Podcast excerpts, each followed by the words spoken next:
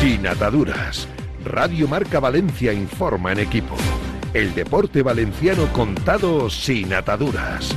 Dirige Pedro Morata.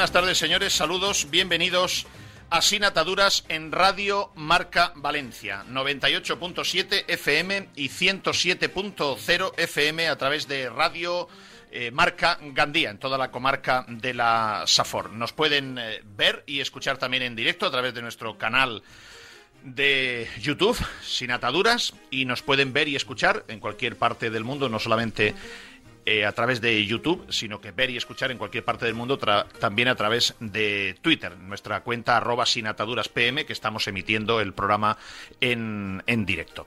Les eh, saludo en nombre de mis eh, compañeros, Pascu Zamora, al frente de todos los controles de audio, emisión del programa, vídeo, Carlos de Narea y aquí Alex Alfaro en la redacción y en el estudio central de Radio Marca Valencia. Hola Alex, buenas tardes. ¿Qué tal Pedro? ¿Cómo estás? Pues estoy fastidiado, la verdad. Además, este es un programa difícil, el de hoy, porque cuando uno se entera de cosas a última hora, eh, no tienes eh, tiempo de aterrizarlas eh, suficientemente, se hace un programa complicado. Pero sí que sí que tengo las líneas maestras bastante claras del programa de hoy. Va a ser un programa con sorpresas, va a ser un programa que tiene que ser didáctico y que, mm, una vez más, tenemos que hacer de, traductores. Pero les quiero dejar algunas ideas en el encabezamiento del programa. Ya saben que yo pensaba que hoy íbamos a llegar hasta las 4 de la tarde nada más y, ya les digo que no. Ya, les digo que no. Mm, les quiero dejar, como digo, unas ideas generales de todo el programa y después vamos a ir a, poco a poco con el bisturí a ir desgranando. Mi primer titular, que lo tenía aquí anotado antes de lo último que he conocido, eh, mi primer titular es Odio la política. Cuando digo odio la política, me refiero a que odio comprobar los intereses particulares de los partidos políticos por encima de lo que humildemente yo y luego creo que muchísimos ciudadanos solemos convenir en nuestro día a día que es el bien común.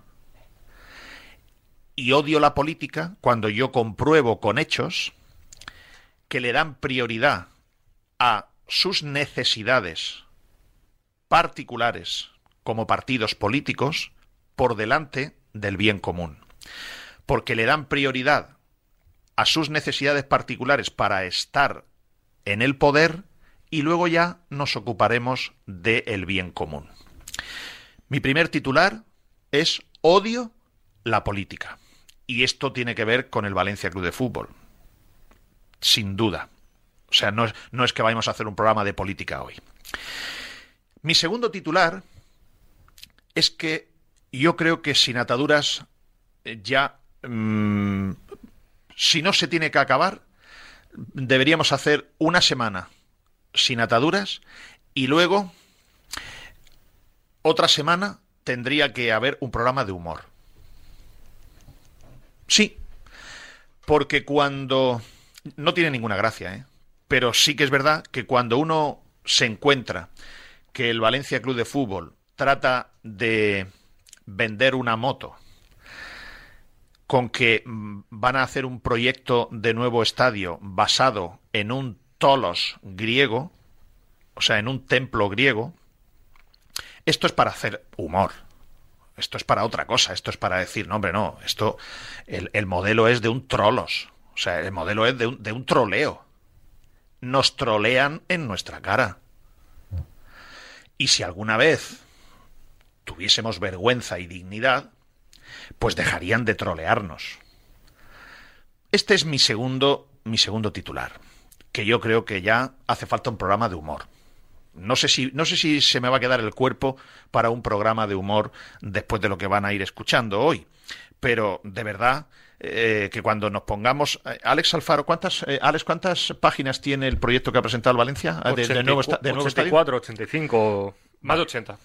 Bien, les reconozco que no he sido capaz porque me imaginaba lo que me iba a encontrar y desde el momento que me hicieron un resumen de las 84 páginas con que habían tenido los huevazos de decir que iban a hacer un, proyecto para justificar que van a dejar una especie de estadio estilo Lego, estilo de piezas desmontables y que, se, y que no tienen más piezas y lo van a dejar todo aireado por en medio, que se va a llamar eso el estadio de la pulmonía, cuando, cuando me dijeron que para justificar que iban a dejar una especie de cinturones de acero alrededor de las columnas de alrededor y que eso lo habían calificado como un tolos griego, yo dije, bueno, che, déjalo, o sea, déjalo. Y Alex Alfaro se ha leído las 84 páginas del trolos griego, no del tolos, del trolos, porque estos son unos troleros trileros y Alex Alfaro, de las 84, has dicho, páginas, eh, ha resumido tres. Y las tres páginas da para un programa de humor. Mm, ese seguramente será la 86 páginas. 86 páginas. Esa seguramente será la segunda parte del programa. Y la tercera cuestión que les quiero comentar es, eh, es la siguiente. Me gusta ser muy sincero. Me gusta ser muy sincero, siempre con la familia, ser transparente, contarles. Miren, yo llevo una semana dándole vueltas con Alex, de, oye, Alex, deberíamos de deberíamos de relajar un poco el tema este tío otra vez, llegar el, el, próximo programa otra vez con el rollo del estadio, macho, es que eso es ya horroroso, es que, es que, es que esto ya se hace bola, ¿me entiendes? O sea, puf, vamos a intentar hacer otra cosa, ¿no? Y miren, habíamos pensado hoy hacer dos entrevistas. Una a una persona entrañable que tiene, acaba de cumplir 94 años, que se llama Pepe Serrate, eh, y traerle aquí, pues como, como una persona que ha visto de todo en el Valencia y ver un poco su, su visión con cierta ternura, ¿no? Hacer una entrevista más entrañable. Y en segundo lugar, le habíamos pensado al Levante, y lo hemos hecho, le hemos pedido un, oye, mm, para, para vender o para transmitir o para contar algo de ilusión eh, deportiva, eh, ¿qué os parece si le hacemos una entrevista a Fabricio? Que está, el, hombre está lesionado. Menos mal que no hemos llegado a quedar con Pepe Serrate, eh, bueno, no sé si va a venir. Sí, va a venir fenomenal. Fíjense, fíjense cómo se nos ha, cómo se nos ha cambiado las tornas, ¿no? Pero de todas formas, bueno, ahora sí, si Pepe, el hombre, viene, pues le iremos contando esto que será durísimo para él de, escucharlo. Y en el caso de Fabricio, queriendo el Levante Unión Deportiva, queriendo la parte de comunicación del Levante que Fabricio mm, se pusiera en, esta entrevista o en otras, Fabricio eh, dice que dentro de dos semanas ya, si acaso, hablará que él está lesionado todavía. Y, digo, bueno, pues no pasa nada, pues ya hablará, ya hablará dentro de dos semanas. Entonces, sí que quiero que sepan los levantinistas que hay muchas veces que los medios de comunicación queremos hacer entrevistas con jugadores. Les digo una cosa, a mí no me va a cambiar la vida, ni a este programa le va a cambiar la vida hacer una entrevista a Fabricio de ninguna manera. O sea, nos va a cambiar la vida cero. Lo hacemos por darle contenido deportivo, por, por, tratar de transmitir algo de ilusión. El Levante se ha alejado un poco, no todavía, pero se ha alejado un poco. Hay mucha gente en la maraña luchando por, por los seis primeros lugares de la clasificación para jugar el playoff de ascenso. Fabricio es un futbolista que yo sé, percibo que es de, de, los jugadores que le genera ilusión a los aficionados del Levante. Bueno, estaba, estaba el chaval que iba a volver dentro de poco y en el Levante estaban contentos porque el jugador, el jugador había ya, digamos, eh, aceptado ante el Departamento de Prensa del Levante que dentro de dos semanas ya, si acaso, va a empezar a dar entrevistas. Creo que está Haaland, Mbappé y luego Fabricio. Eh, están los tres más o menos decidiendo cuándo van a hacer las entrevistas. Eh, quiero que ustedes mm, sepan cuáles son a veces las realidades de, de, de, las cosas. Entonces le digo a los le digo a los levantinistas que no es muchas veces por los medios de comunicación, que no es por nosotros, es por las circunstancias que suceden.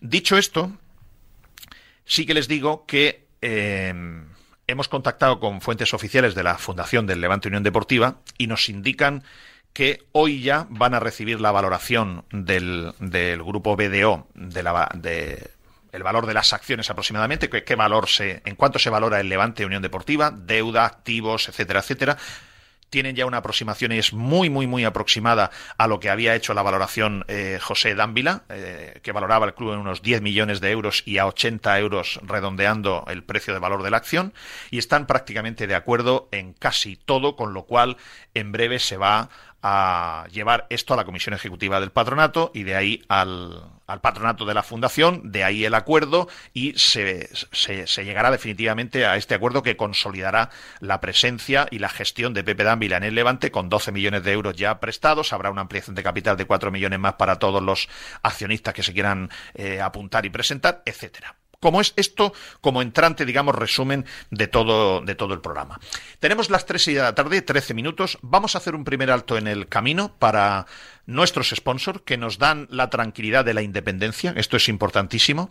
Cervezas, eh, cerveza una cerveza más que valenciana, que siempre hay que tener en la nevera, y más para tragos como hoy.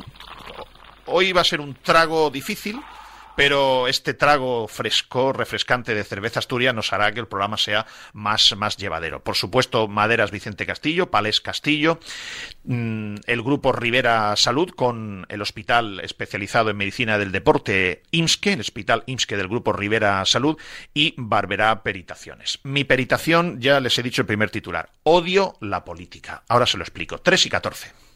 ¿Tienes un problema con tu seguro? ¿Necesitas asesoramiento con un siniestro con tu peritación? Relájate y llama a los profesionales. Llama a Barberá Peritaciones con más de 30 años de experiencia y un gran equipo de profesionales especialistas. Contacta con nosotros. Barberá Peritaciones en el 962 990 020 o en barberaperit.com. ¿Conoces IMSKE? Es un hospital especializado en traumatología, rehabilitación, fisioterapia y medicina deportiva, muy cerca de la ciudad de las artes y las ciencias. Ah, y trabajamos con las principales aseguradoras médicas. Visita nuestra web imske.com y consulta nuestras coberturas. Hospital Rivera IMSKE. Nos movemos contigo. Palets Castillo, número uno de la fabricación de palets con madera sostenible en España. Nuestra implantación en Brasil nos hace exclusivos en la venta de madera de la mayor calidad a los cinco continentes. Palets Castillo, empresa del sector del embalaje en madera con más de 90 años de historia y experiencia. Patrocinador oficial de los equipos femenino y masculino del Club Deportivo Soneja. Descúbrenos en paletscastillo.com y en el 964 13 27 27 en Soneja, Castellón.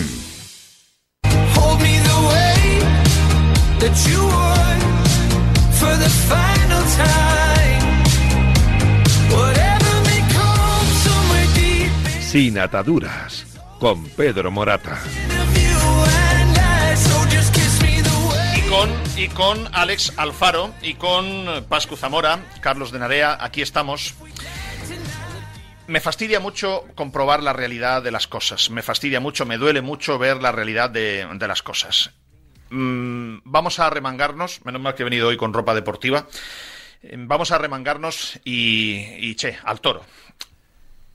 Vamos a escuchar en primer lugar a la actual alcaldesa de Valencia, María José Catalá, que volvió a hablar la semana pasada de eh, el asunto del, del- estadio. Salió al paso de unas informaciones que hablaban de la posibilidad de que el Valencia Club de Fútbol y Peter Lim y la abogacía de la Generalitat estuviesen negociando para llegar a un acuerdo de manera que eh, Lim retirase los eh, contenciosos administrativos a cambio de que la Generalitat le diera lo suyo, le diera su diamante.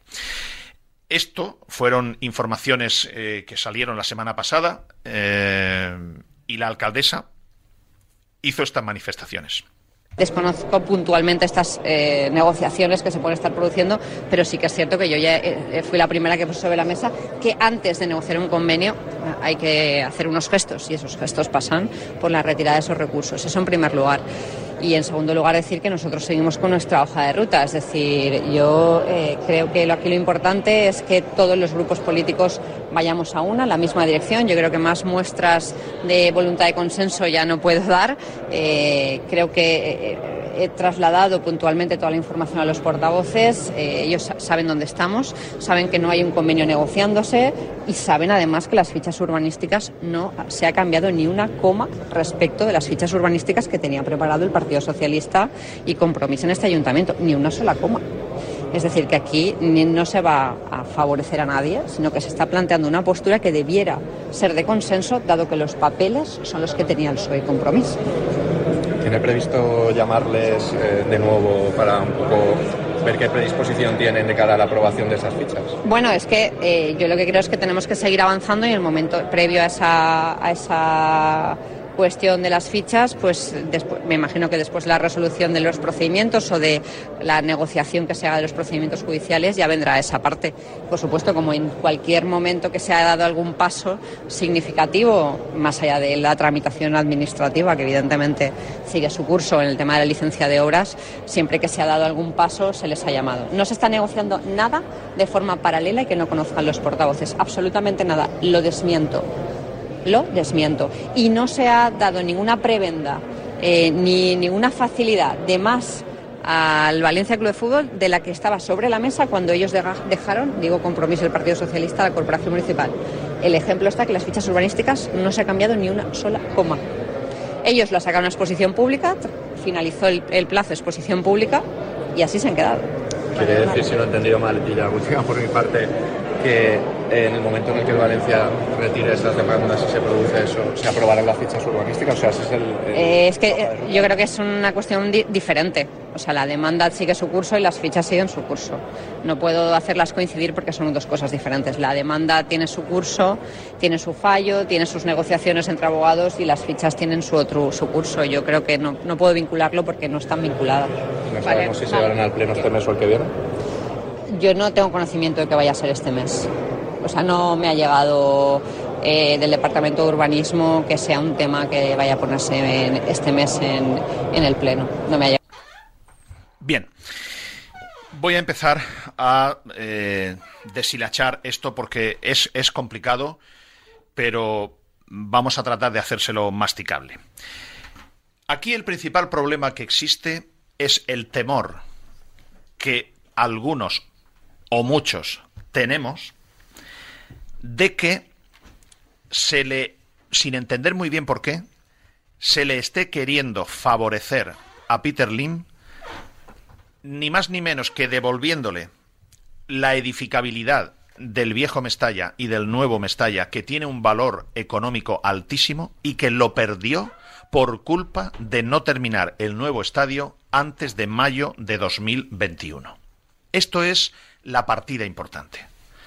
Esto debiera ser algo que no hubiese ninguna duda, que ningún valenciano sobre la faz de la tierra estuviese dispuesto, ni tan siquiera por dos partidos de un mundial dentro de seis años, que ningún valenciano estuviese, ni valenciana, estuviese dispuesto, sea del partido que sea, sería lo lógico que nadie estuviese dispuesto a colaborar, a ayudar, favorecer a que Peter Lim recupere un valor urbanístico para el Valencia Club de Fútbol que si fuese para el Valencia bien, pero el problema es que él lo monetizará en la venta de sus acciones. Por lo tanto, el miedo aquí es que por la puerta de atrás, con un gol por la escuadra de tu propio equipo, te quieran meter el devolverle la pasta a Lim de manera soterrada o subterránea. Este es, este es el tema principal. Y claro, esto me lleva a una conclusión mucho, mucho más grande, ¿no? Que es la siguiente. Ustedes verán que aquí todos los programas estamos como si fuésemos Ayala o como si fuésemos un central de estos con los colmillos afilados, marcando a cualquier delantero del, de Vox, del PSOE, del PP, de Compromís, que se mueva y que quiera meter un gol a favor del IM. Esto es lo que, digamos, este programa estamos haciendo eh, durante mucho tiempo, ¿no? Vigilantes. Estamos haciendo de central, central leñero. Y el que se mueva para que nosotros intuimos que quiere favorecer a Peter Lim, nosotros se, señalar, eh, cuidado, que este, que esta, que este partido está haciendo esto por aquí y por allá. Claro, esto produce un desgaste enorme, porque voy a, me gusta poner ejemplos gráficos para que las cosas se entiendan, ¿no? Imagínense una hipotética guerra, esto es de película, ¿eh? Pero para que lo entendamos. Imagínense una hipotética guerra en la que España se enfrenta a Francia, ¿vale? Y Leñé, Francia no, no, nos quiere ganar a, los españoles y Francia quiere eh, ganar terrenos y quiere eh, quitarnos provincias de, de España, ¿vale? Bien. Y España se pone a luchar contra Francia. Y cuando nos ponemos a luchar, resulta que varias provincias, varias provincias de España no luchan contra Francia, sino que nos vamos dando cuenta que hay varias provincias de España que le están ayudando a los franceses. Claro, si la provincia de, me lo invento, Asturias, vemos en Valencia y en Murcia y en Madrid, vemos que los asturianos están ayudándole a Francia, decimos, oye, pero ¿cómo puede ser, tío, que los asturianos le quieran ayudar a los franceses? No lo entenderían ustedes, ¿verdad? Ustedes dirían, oye, esos, esos son unos traidores. Que los franceses nos quieren colonizar. Y, estamos aquí un montón de provincias luchando contra los franceses y hay otras provincias que le están ayudando a los franceses, que les pasan información de dónde tenemos los cañones, que le pasan información de cuándo vamos a atacar. Como el chiste de Gila. Esto, a que no lo entenderíamos. Bueno, pues esto es lo que hacemos aquí todos los días. Yo digo, bueno, ¿cómo es posible que en Valencia tengamos que, con lo duro que es luchar contra el máximo accionista, ¿cómo es posible que tengamos que estar vigilando si alguno de los partidos políticos que están en la Generalitat o en el Ayuntamiento hacen cosas para favorecer a Peter Lim? ¿Cómo es posible que esto pase? ¿Cómo es posible que haya provincias, utilizando el ejemplo y la analogía, ¿cómo es posible que haya provincias de España que quieran ayudarle a los franceses a invadirnos? No lo entenderíamos, ¿no? Bueno, pues esto es a lo que nos dedicamos aquí todos los lunes y es agotador, porque ya es muy duro luchar contra un máximo accionista para además no contar con la totalidad de tu ejército contra el máximo accionista. Y esto es lo que sucede. Y luego además, la provincia o provincias, porque son varias, que quieren ayudar a los franceses, esas provincias se pelean entre ellas porque lo que les importa es ver quién de ellos saca más rédito personal para su provincia por encima del interés de todos los españoles, que es que los franceses no nos invadan. Perdonen por este rollo ejemplo que estoy poniendo, pero es que es la única manera que se me ocurre de que ustedes, yo les pueda explicar con un ejemplo de la calle lo que está pasando en este momento. Y ahora desciendo otra capa de cebolla más para que me vayan entendiendo. Miren, el Partido Socialista y Compromís, cuando estaban en el Ayuntamiento de Valencia y en la Generalitat, tuvieron un posicionamiento eh, contra Peter Lim. E hicieron una serie de cosas contra Peter Lim en mi opinión, no fueron lo suficientemente contundentes. Fueron demasiado mm, eh, generosos. No fueron con la katana, fueron con cuchillos de madera. Cuando el PSOE estaba en el Ayuntamiento de Valencia, podía haber hecho esas famosas fichas urbanísticas de manera mucho más contundente, más clara. Es más, es más. El Partido Socialista y Compromís tuvieron la posibilidad de, cuando estaban en el ayuntamiento, decir, señor Lim, mire, no nos vamos a presentar al Mundial.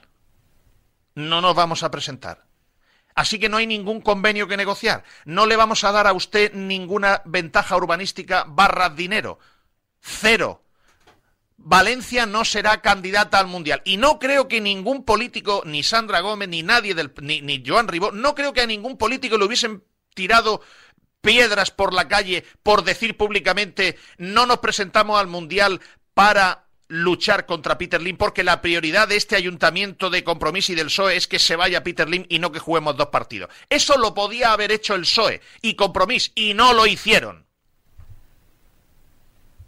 Decidieron jugar a la política, que es, no, si nosotros no queremos perjudicar al Valencia, si nosotros le queremos ayudar al Valencia, si nos, hombre, fíjate, si le vamos a dar más aprovechamiento urbanístico, vamos a subir de la entreplanta del subsuelo a la primera planta del centro comercial para que el Valencia tenga más rendimientos económicos.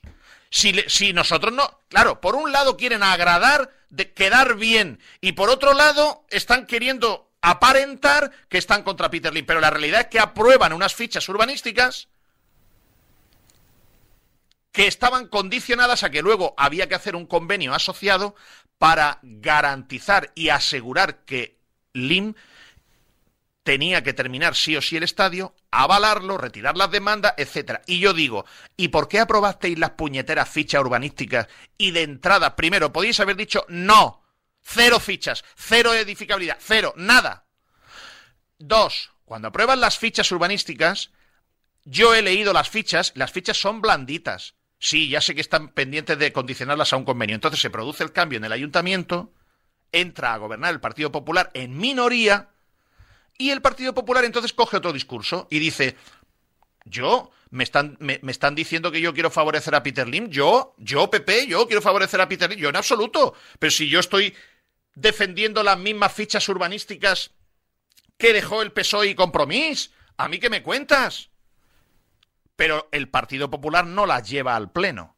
Porque sabe que si las lleva al Pleno en este momento, como su socio de gobierno vos va a votar en contra, no las lleva al Pleno. Claro, pero el Partido Popular está haciendo política con esto. ¿Cuál es la política? La política de desgaste de María José Catalá, y la entiendo, porque el PSOE y Compromiso hace la suya contra ella, que ahora voy a eso. El Partido Popular lo que está haciendo es, oye PSOE, oye Compromiso, tú ahora no tendrás huevos a votar en contra de lo que tú mismo aprobaste.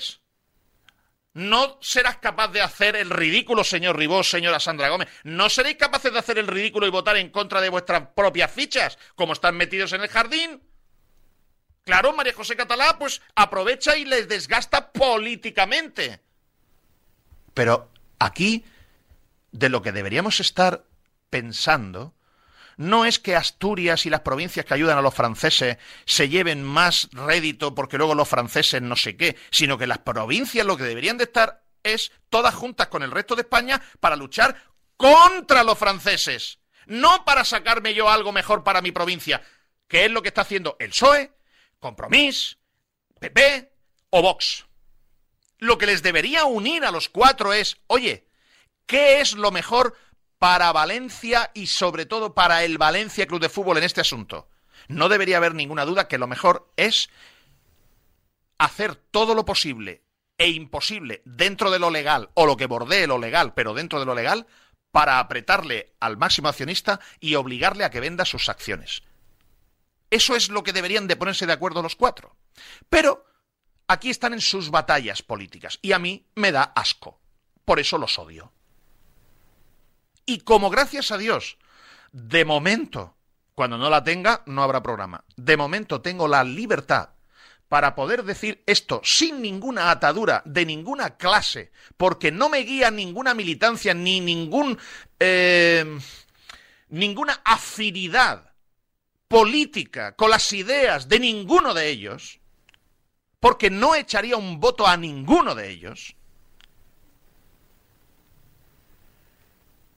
Tengo hoy para decir, miren, el Partido Popular está haciendo política desgastando al PSOE.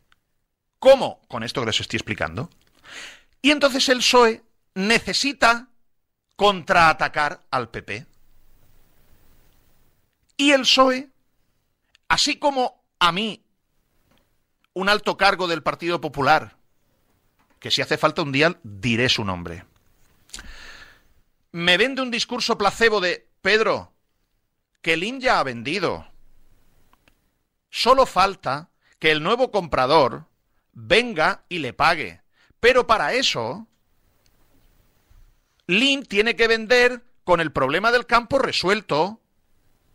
Y yo le digo, a mí no me vendas esa moto, esa moto véndesela a otro. A mí no me vendan la moto de que hay que apoyar que el PP le dé el convenio a Peter Lin porque así venderá y se irá.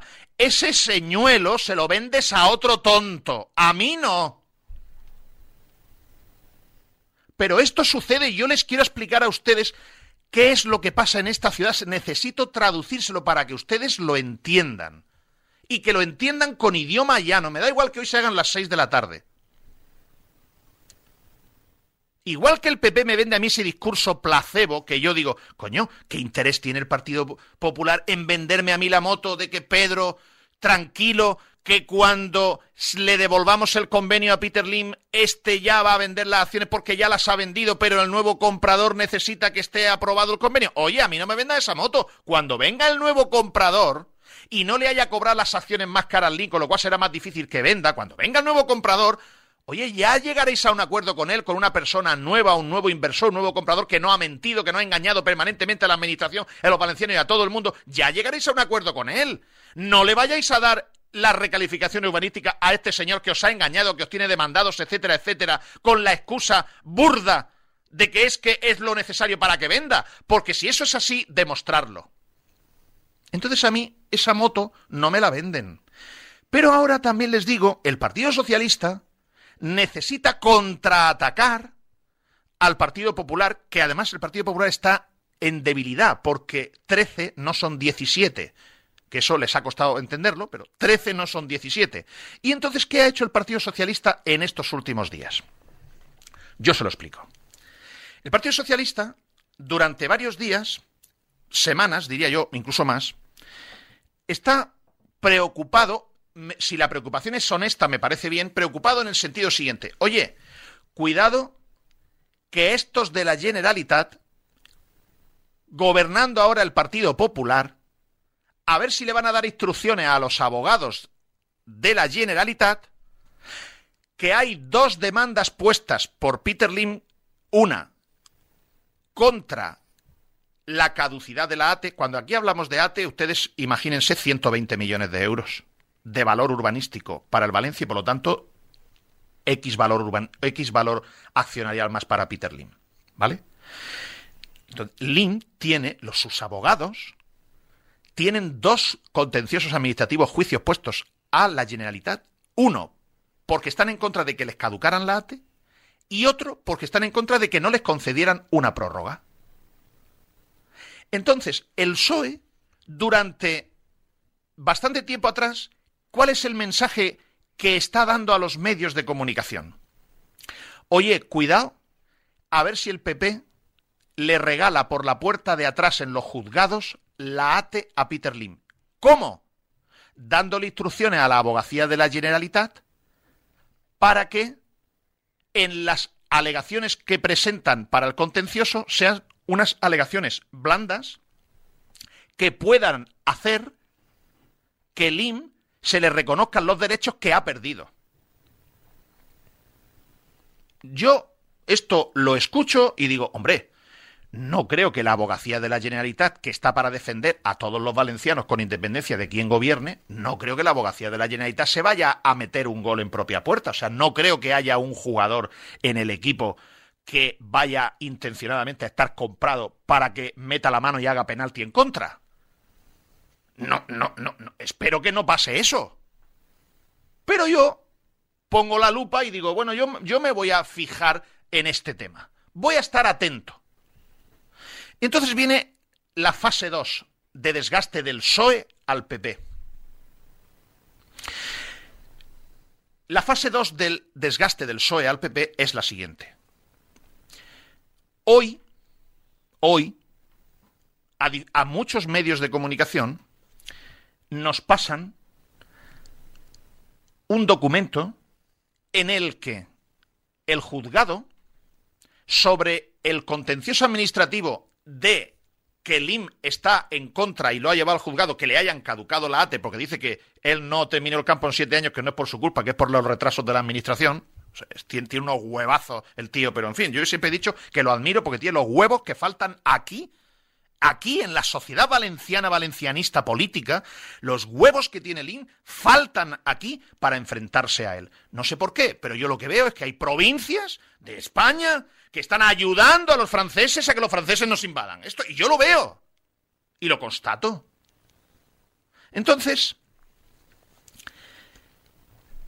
lo que hoy utiliza el Partido Socialista para desgastar al Partido Popular es un documento del juzgado en el que en ese documento se especifica que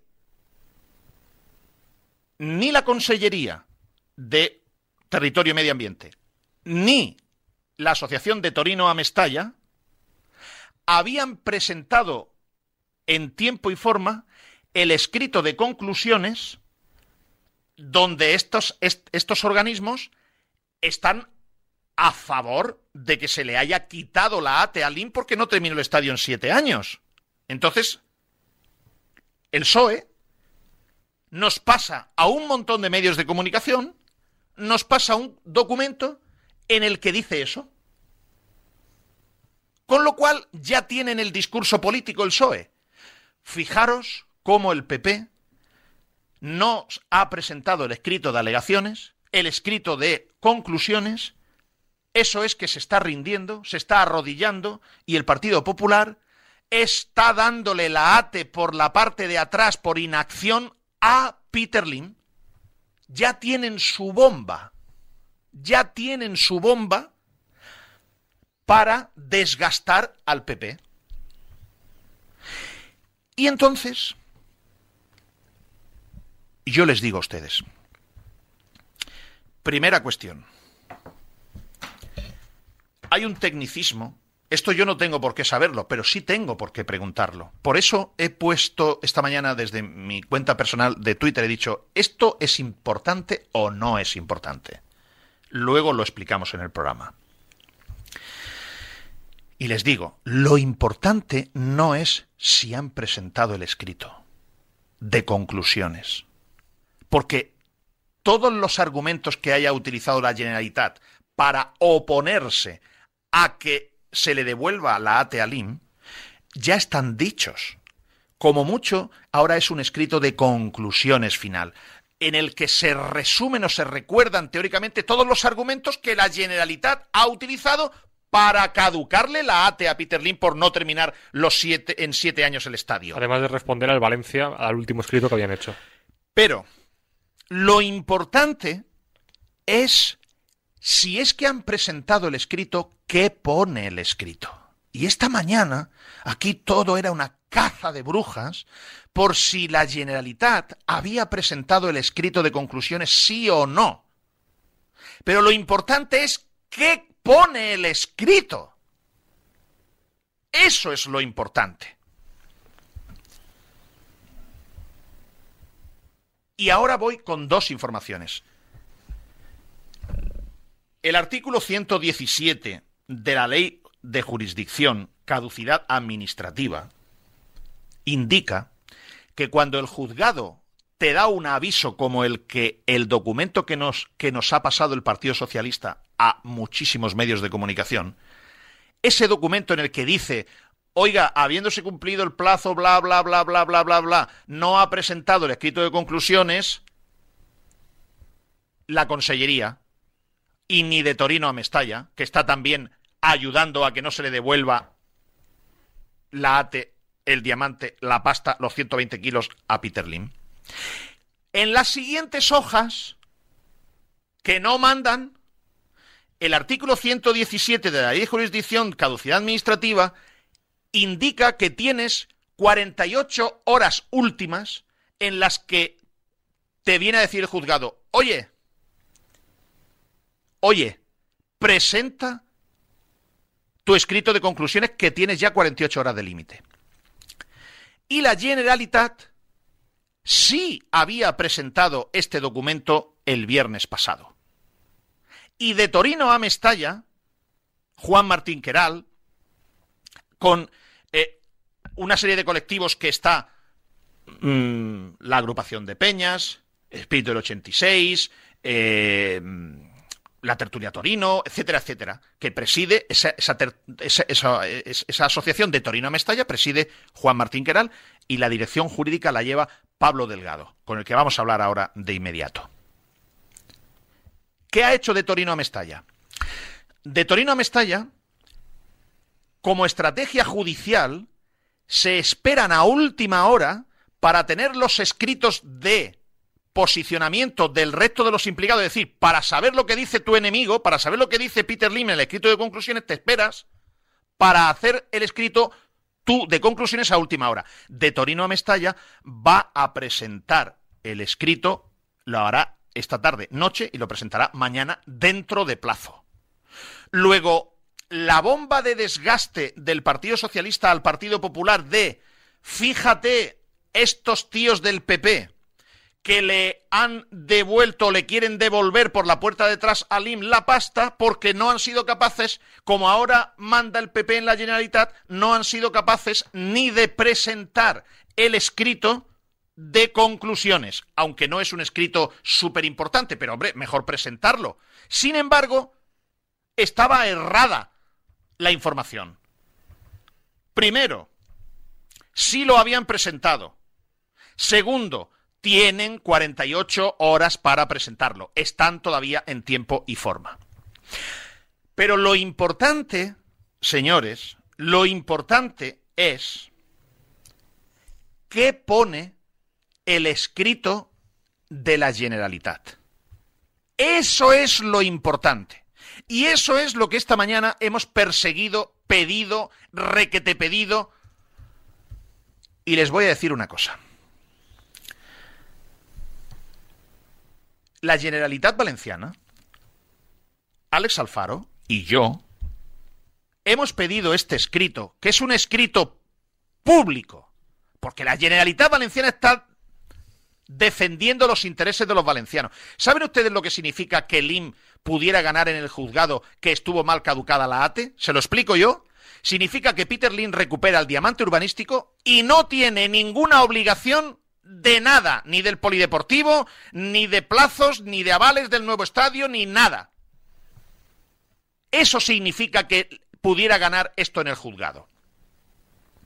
Y yo esta mañana he pedido el escrito a la Generalitat y me han dicho por activa y por pasiva que no lo tenían. Que no tenían el escrito. Y si no llega a ser porque en este contencioso está personado de Torino a Mestalla y está personado Libertad Valencia Club de Fútbol y está como codemandado el Ayuntamiento de Valencia, yo no hubiese tenido acceso a los seis folios del escrito de conclusiones de la Generalitat, de la Consellería de Territorio y Medio Ambiente del Gobierno de Coalición Partido Popular Vox porque a mí no me la han querido pasar. Sin embargo, la hemos conseguido. Por eso es muy importante que haya colectivos sociales que cuando hay estos contenciosos formen parte del pleito, para que tengan obligación el juzgado de informarles, de mandarles la documentación y de poder estar informados. Porque si no, no nos pasarían la documentación. Solo la pasan los partidos políticos cuando les interesa para dañar a tu contrario o a tu enemigo. Y así todos los días. Y esto es aburridísimo. Es un barrizal en el que aquí hay una batalla política en vez de haber una batalla contra Peter Lynn para sacarlo de aquí. Esto es por lo que yo odio a la política. Creo que no puedo ser más claro. Con independencia de cualquier consecuencia, la que sea, es que nos da igual unos que otros. Aquí solo tenemos una misión, el que pise raya para tratar de ayudar de alguna manera, por la puerta de delante, por la de atrás, por la lateral izquierda, por la lateral derecha, a ayudar a Peter Lynn? Si es del PSOE, leña. PP, leña. Vox, leña. Compromís, leña. Da igual. Solo hay un color. Eh, Aquí en Sin Ataduras. Solo hay un color. Blanco y negro. Lo mejor para el Valencia Club de Fútbol Sociedad Anónima Deportiva. Que Javier Solís le ayuda a Peter Lim, leña. Que leyendas embajadores del Valencia Club de Fútbol que no necesitan el dinero de Singapur y le ayudan a Peter Lim, leyendas embajadores, leña.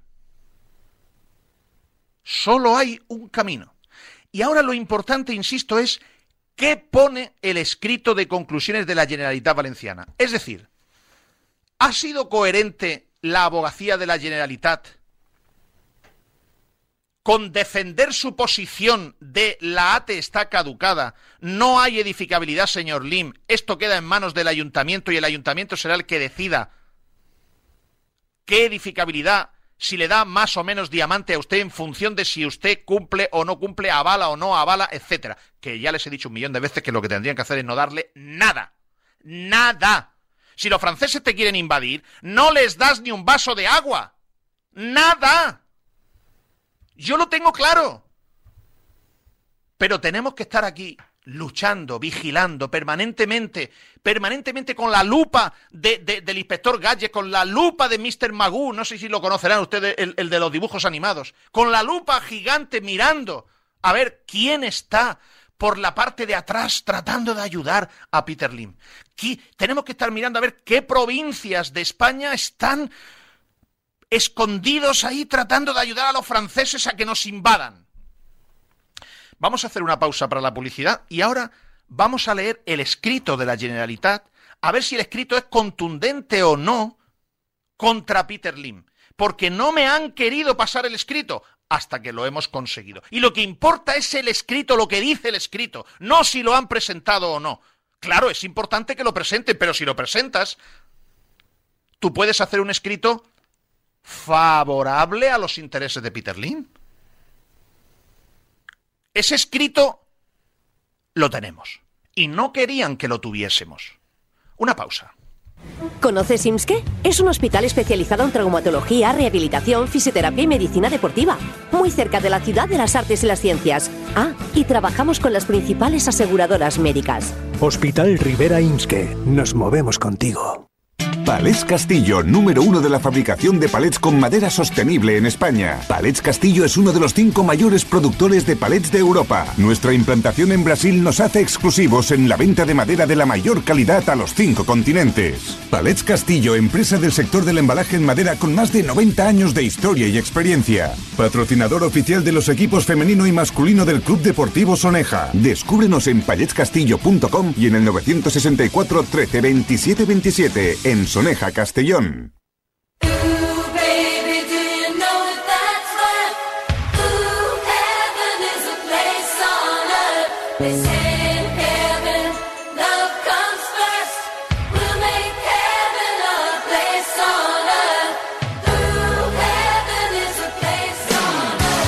Sin ataduras con Pedro Morata. Radio Marca Valencia.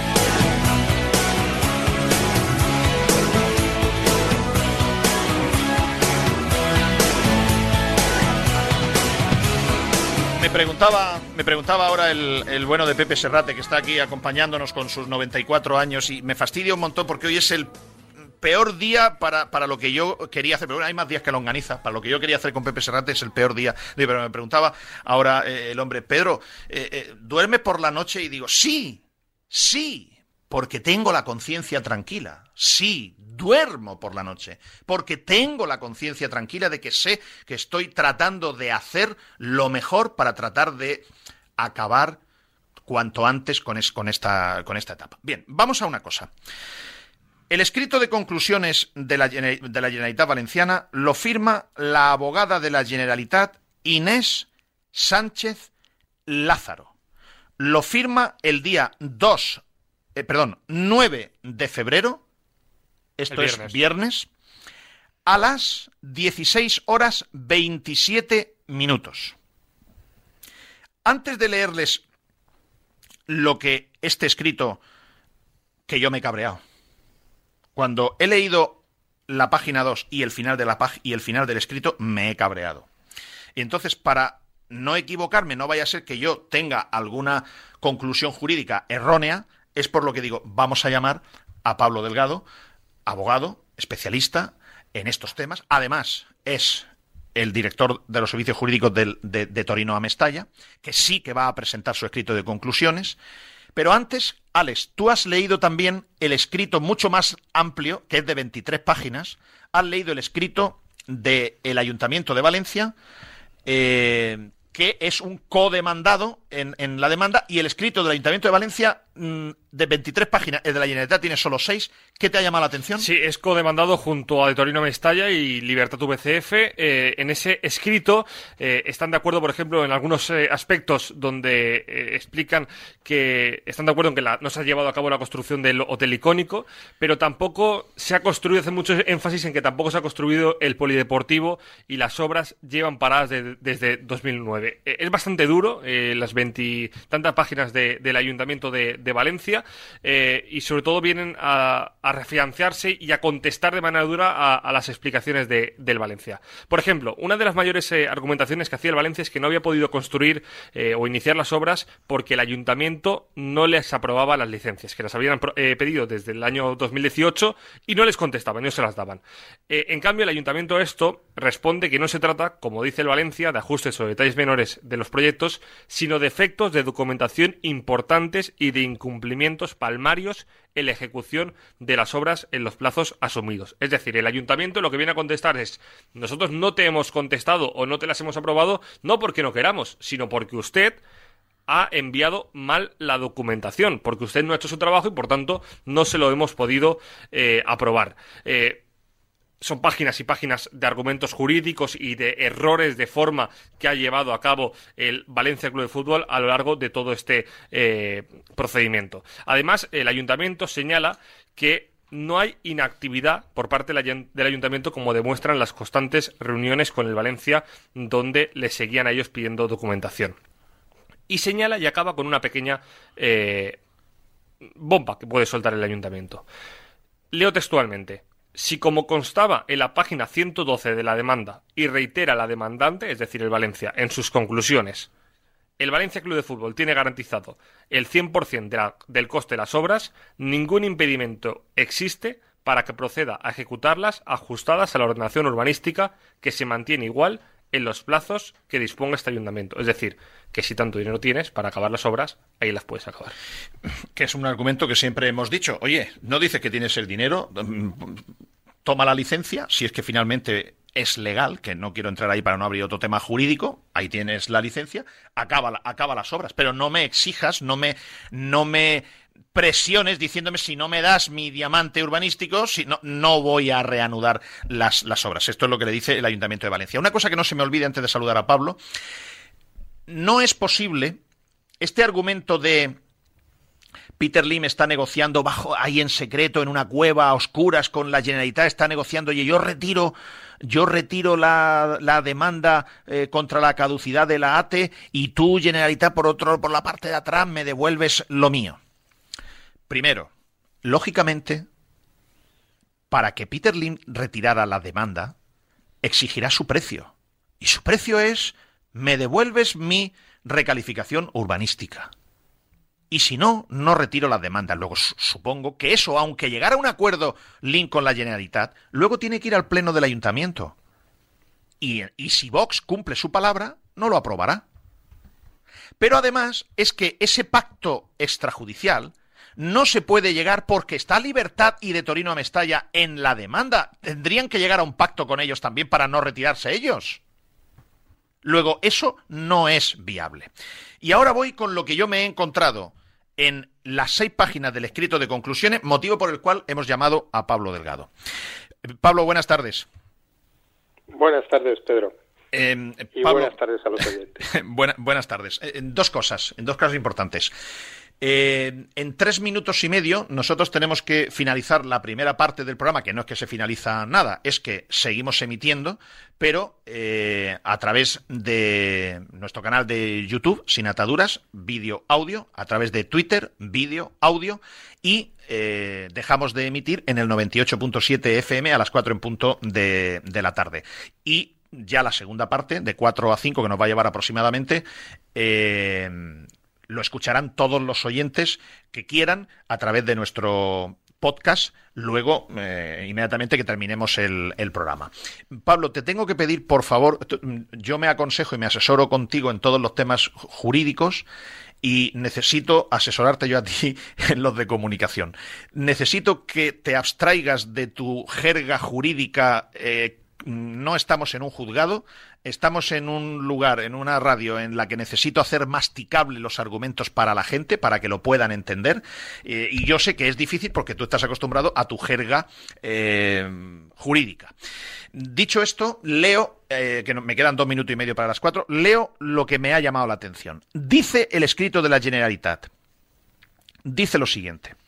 La ATE formalmente no existe, pero la hoy demandante Valencia Club de Fútbol sí tiene reconocidas las mismas condiciones urbanísticas. Por tanto, a juicio de esta representación procesal de la Generalitat, carece de sentido la continuación del presente pleito por cuanto la actora, el Valencia Club de Fútbol, ha visto reconocidas sus pretensiones materiales de fondo, es decir, mantenimiento de las condiciones urbanísticas de la ATE aunque bajo el amparo de otra figura urbanística concorde con la legislación actual. Y al final del escrito, en la, en la consideración quinta, dice, respecto a la vulneración de la confianza legítima, hay que precisar que la doctrina invocada de contrario, o sea, por el Valencia, no puede aplicarse por cuanto la Administración ha actuado aplicando la ley y el convenio firmado por la demandante. En el caso que la Administración autonómica no hubiera declarado la caducidad ante unos incumplimientos esenciales de los plazos y de las condiciones establecidas de los que era perfectamente conocedora la actora,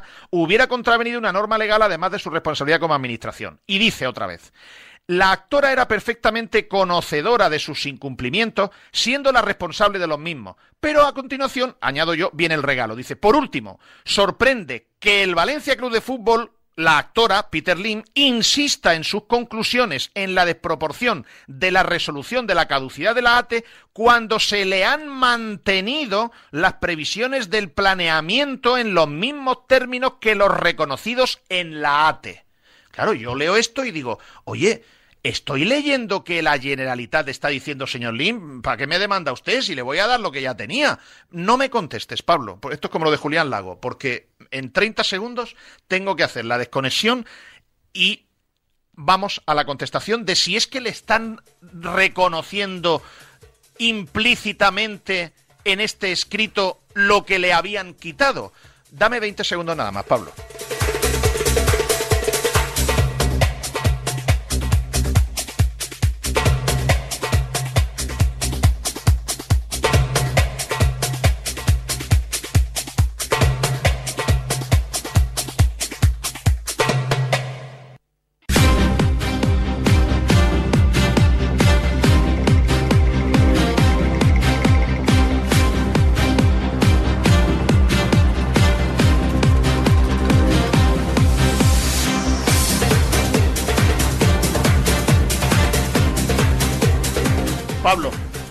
estamos ya en la segunda parte del, del programa. ¿Significa este escrito que la Generalitat le está reconociendo por la puerta de atrás lo que le habían quitado a Lim? Mm, No precisamente. Pero pudiera ser la intención. Y me explico, y además voy a hacerlo con un especial esfuerzo en no introducir una jerga innecesaria. Vamos a ver. Lo que, lo que se observa en el escrito, con todos los respetos de la letrada de la Generalitat, que me parece además una magnífica letrada, eh, se observa una innecesaria necesidad de reconocer, de poner en su escrito ese reconocimiento que, recordemos, que está pendiente de aprobación, porque están pendiente de aprobación las fichas urbanísticas, que además no dependería, según la propia resolución que caducó la ATE, de la Generalitat, sino del propio Ayuntamiento de Valencia. Hay un esfuerzo innecesario en decir lo que no toca. No tocaba en este escrito de conclusiones decir eso. El escrito en líneas generales acaba eh, remitiendo a, a la demanda, como no puede ser, perdón, a la contestación a la demanda, en oposición a la demanda, como no podía ser de otra, de otra forma, pero hace un esfuerzo, insisto, innecesario en volver a sacar el elemento de, de controversia, el elemento de discusión de todos estos últimos meses, y es los aprovechamientos que le hubieran podido corresponder a Valencia Club de Fútbol si se hubiesen aprovechado, aprobado las fichas urbanísticas y si se hubiese completado el planeamiento. Ese es el tema. Dos. Sí, perdón. Dos, es inoportuno igualmente el decir que por qué mantiene la demanda Valencia Club de Fútbol si se le han respetado los aprovechamientos urbanísticos cuando realmente lo que el Valencia está desde ese eh, incumplimiento, además, como usted o como tú has dicho antes, está desatendiendo la obligación de hacer la obra de urbanización, de entregar el polideportivo para el barrio de Benicalap, etcétera, etcétera, etcétera. Todas esas obligaciones que tenía y que no ha hecho. Esos son más importantes, entiendo, para el interés público y por tanto para la Generalitat, que mantenerle los aprovechamientos urbanísticos al señor Lir. Mm, eh, Pablo, ¿ti- ¿tienes, ¿tienes un punto 3 o puedo preguntar? No, no, pregunta ya, pero yo solo tenía vale. dos puntos. Vale, vale, no, no, era porque no te quería, no te quería interrumpir. Mm, realmente, eh, eh, Pablo, mm, si, como dice este escrito, porque este escrito, de manera innecesaria, que este era un escrito básicamente de conclusiones en el que la Generalitat tenía que reafirmarse ante el juzgado de, oiga, yo caduqué la ATE porque este señor incumplió todos los acuerdos y si no la caducaba, que es lo que está diciendo, yo cometía prevaricación. Que tengo que recordar que, que tengo que recordar que a la Generalitat Valenciana le indujo y le, le, le indicó o le forzó el camino en su día, que también eran bastante tímidos.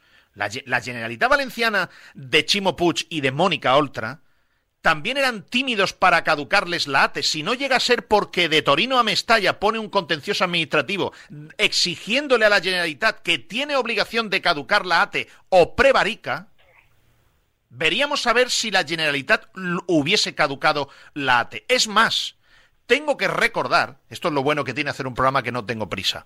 Pa- Pablo probablemente sí, pero hoy le voy a robar eh, tiempo.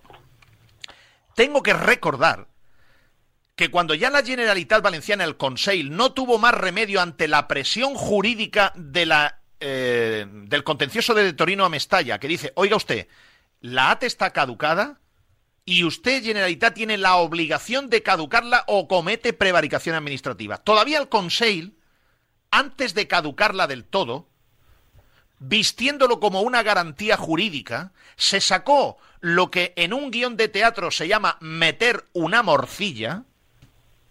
Meter una morcilla es cuando tú tienes un guion establecido y el actor o actriz mete un párrafo de su cosecha porque le da la gana y se salta lo que dice el director. Y todavía recuerdo yo que hubo, cuando se caducó la ATE, se inventaron un plazo de 90 días donde le dijeron a Peter Lim, bueno, mire, tenemos que caducarle la ATE, pero si usted, si usted nos demuestra en 90 días que presenta un plan creíble financieramente, con avales de que va a terminar el nuevo estadio, nos lo pensaremos. Que eso no estaba arreglado jurídicamente de ninguna manera, fue una morcilla que metió el gobierno de la Generalitat del PSOE y de Compromís para darle otros 90 días de plazo a Peter Lim. Y aún así, no presentó ningún documento creíble de ningún tipo, porque además todo lo que presenta el Valencia luego más tarde se demuestra que es mentira y que no lo cumple, como el nuevo proyecto que han presentado el nuevo estadio. M- Luego, ya tengo que decir que ya el gobierno de la Generalitat anterior, que por eso a mí me da igual PP Vox que Compromiso E, que es que me da lo mismo. Ya el gobierno anterior compro- rojo-naranja ya estuvieron intentando ayudar de alguna manera a Peter Lim. Ellos lo vendieron como, bueno, para que no se pueda decir de la Generalitat, para que le hayamos dado toda la garantía, joder, le vamos a dar 90 días más. Y aún así no cumplió. Entonces, ahora me pregunto, Pablo, este escrito donde la Generalitat, ahora gobernada por PP Vox, únicamente tenía que coger el expediente que venía de ¿Cómo que usted, señor Lin, se niega a que nosotros le hayamos caducado la ATP? Oiga usted, si usted no ha terminado el estadio en siete años, oiga, ¿qué me está contando? Y lo único que tenía que hacer la Generalitat es reafirmarse en todos sus argumentos y decir, está bien caducada, porque o cometíamos eh, prevaricación, y dos, es que coño, que usted no terminó el estadio en siete años. Lo único que tenía que hacer es reafirmarse en su escrito de conclusiones en esos argumentos. El hecho de que venga aquí a decirle, no, señor Lin, pero coño, pero ¿qué hace usted aquí poniéndole una querella? Pero si le hemos reconocido y le reconocemos que tiene usted los derechos urbanísticos del año 2015, que yo no sé exactamente cuáles son los derechos urbanísticos que tiene en el año 2015 antes de la ATE. Sí que sé que la ATE fue como un chorretón más de anís. O sea, la ATE fue darle 15.000 y pico metros más de edificabilidad del, del centro comercial en el viejo Mestalla y darles más edificabilidad en la torre hotelera al lado del nuevo Mestalla. O sea, lo que está aquí diciendo el escrito de la Generalitat es, ah, señor Lin, venga, no se enfade usted, si usted todavía va a tener los mismos aprovechamientos urbanísticos que antes de la ATE, o sea, como diciéndole que no te queda a cero, que lo único que te queda es con un poquito menos. Esto que ha puesto aquí la Generalitat, eh, Pablo, ¿esto es ley? O sea, ¿esto significa ya, FETEN, que le devuelven a LIM el diamante entero, no el diamante con un mordisquito menos?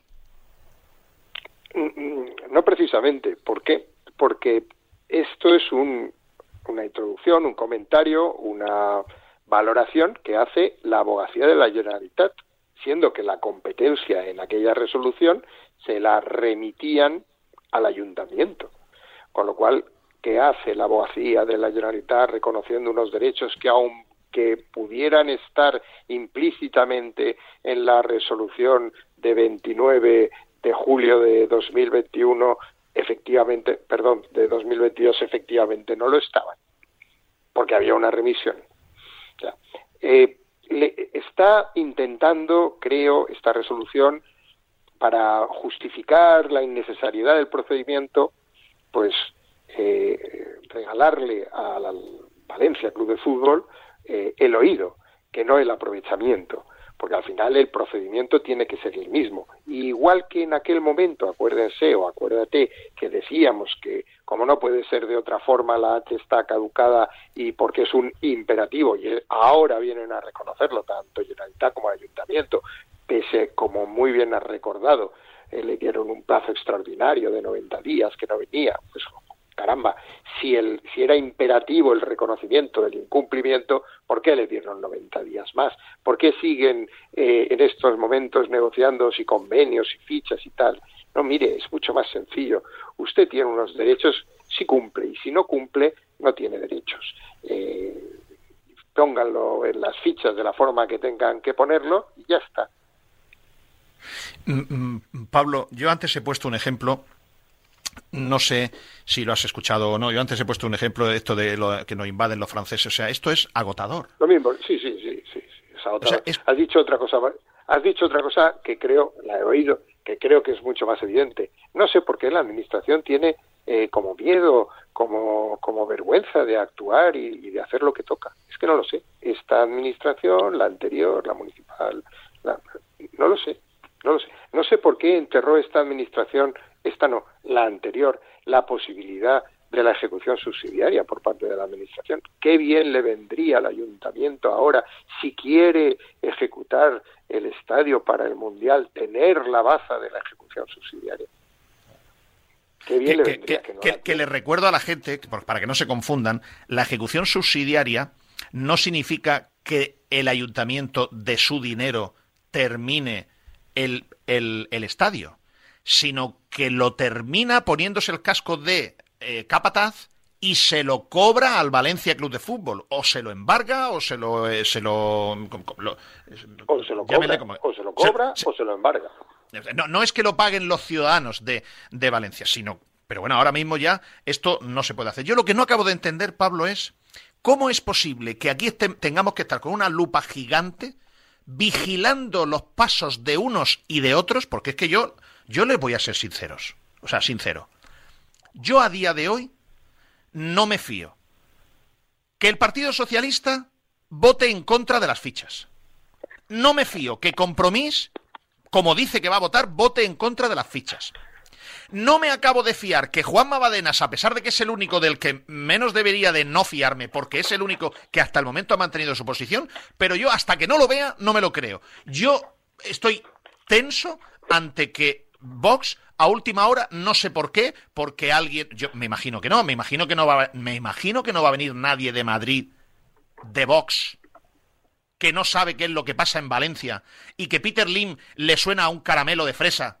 No va a venir nadie del partido Vox de Madrid Nacional a tratar de ordenar o decirle a los cuatro concejales del Ayuntamiento de Valencia de Vox qué es lo que tienen que hacer o votar, porque les recuerdo que los, las actas de concejal y el voto de concejal es personal, no es del partido el, el voto de Juan Mabadenas y de Cecilia y de los otros dos concejales de Vox son de ellos, de la persona, no son del partido, así como el voto de Sandra o de Borja San Juan son de ellos. Y yo no me acabo de fiar que el Partido Popular quiera ayudarle a Peter Lim. No me acabo de fiar que el Partido Socialista, a última hora, por no sé qué conveniencia y componenda, termine votando a favor de algo que favorece a Peter Lim. Lo mismo no me fío de compromiso. Y mantengo eh, los hombros apretados de que Vox no vaya a bajarse de su posición. Lo que no puedo entender, Pablo, es cómo es posible que en un tema tan palmario como este, que tú sales a la calle en Valencia y seguramente lo único que se ponen de acuerdo los valencianos es en que, en que se vaya Peter Lim. Seguramente no se ponen de acuerdo ni en la albufera, ni en el puerto, ni en la ampliación del puerto, ni en esto, ni en lo... Pero en que se vaya Peter Lim, yo creo que se pone de acuerdo todo el mundo en Valencia. Y sin embargo, parece que tenemos que estar luchando con, o vigilando a nuestros representantes políticos. Y me remito a los hechos. Sí, sí.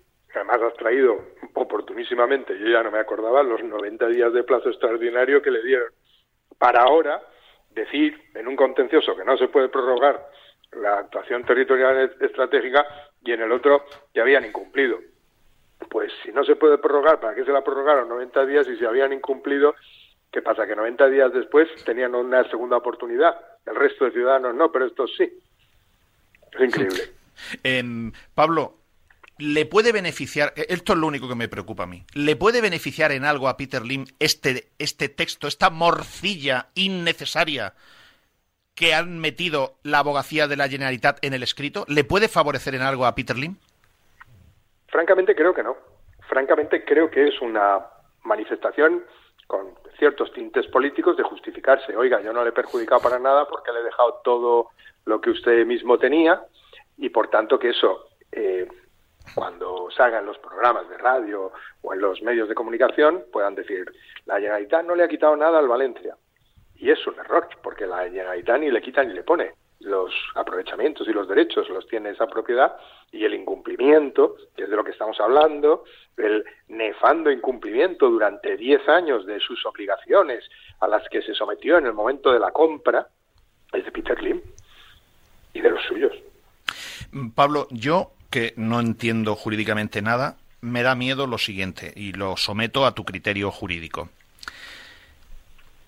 Mm, Hasta día de hoy, la, por hacerlo muy simple, la Generalitat Valenciana, que es quien tiene el poder de caducar la actuación territorial estratégica y tenía el poder, porque ya no existen las ATES, tenía el poder de, de conceder este traje a medida especialísimo con lucecitas de colores para, para el Valencia, la Generalitat dijo, caduco esto y dejo en manos del ayuntamiento lo que quiera hacer con el Valencia de Peter Lim. Es decir, el ayuntamiento decidirá si le da más metros o menos metros o cuántos le da y en qué condiciones. Eso lo dejó en manos del ayuntamiento. Por lo tanto, el ayuntamiento tenía la espada de Damocles. el ayuntamiento tenía la vara del tío Paco de te doy cero, es decir, cero es, oye, tú tienes un suelo deportivo en el viejo Mestalla y un suelo deportivo en el nuevo Mestalla. Cero.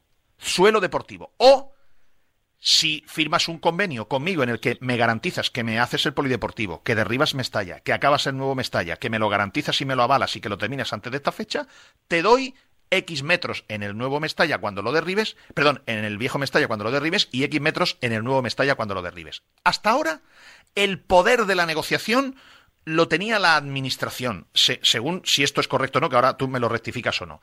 Pero si yo soy Peter Lim, ahora con este escrito en negro sobre blanco de la Consellería de Territorio, Medio Ambiente Urbanismo de la Generalitat, yo ya me voy a cualquier sitio y digo, "Mm, perdón, aquí me acaban de reconocer que yo ya no es que tenga cero suelo deportivo en el viejo y en el nuevo Mestalla. Me está diciendo la Generalitat, sin necesidad de decírmelo porque no venía a cuento en este tema, me acaba de reconocer, de regalar, que yo tengo las mismas condiciones urbanísticas que tenía en 2015. Y entonces me voy a 2015 y yo veo que tengo el diamante con un mordisco, que es que tengo 15.000 metros menos, creo recordar, mm, no me mira los números, pero estarán por ahí, 15.000 metros menos de mm, edificabilidad comercial en el viejo Mestalla y X metros menos, que no recuerdo, en la torre hotelera y de oficinas en el nuevo Mestalla. Luego yo, Peter Lim, con ese párrafo innecesario de la abogacía de la Generalitat, PP Vox,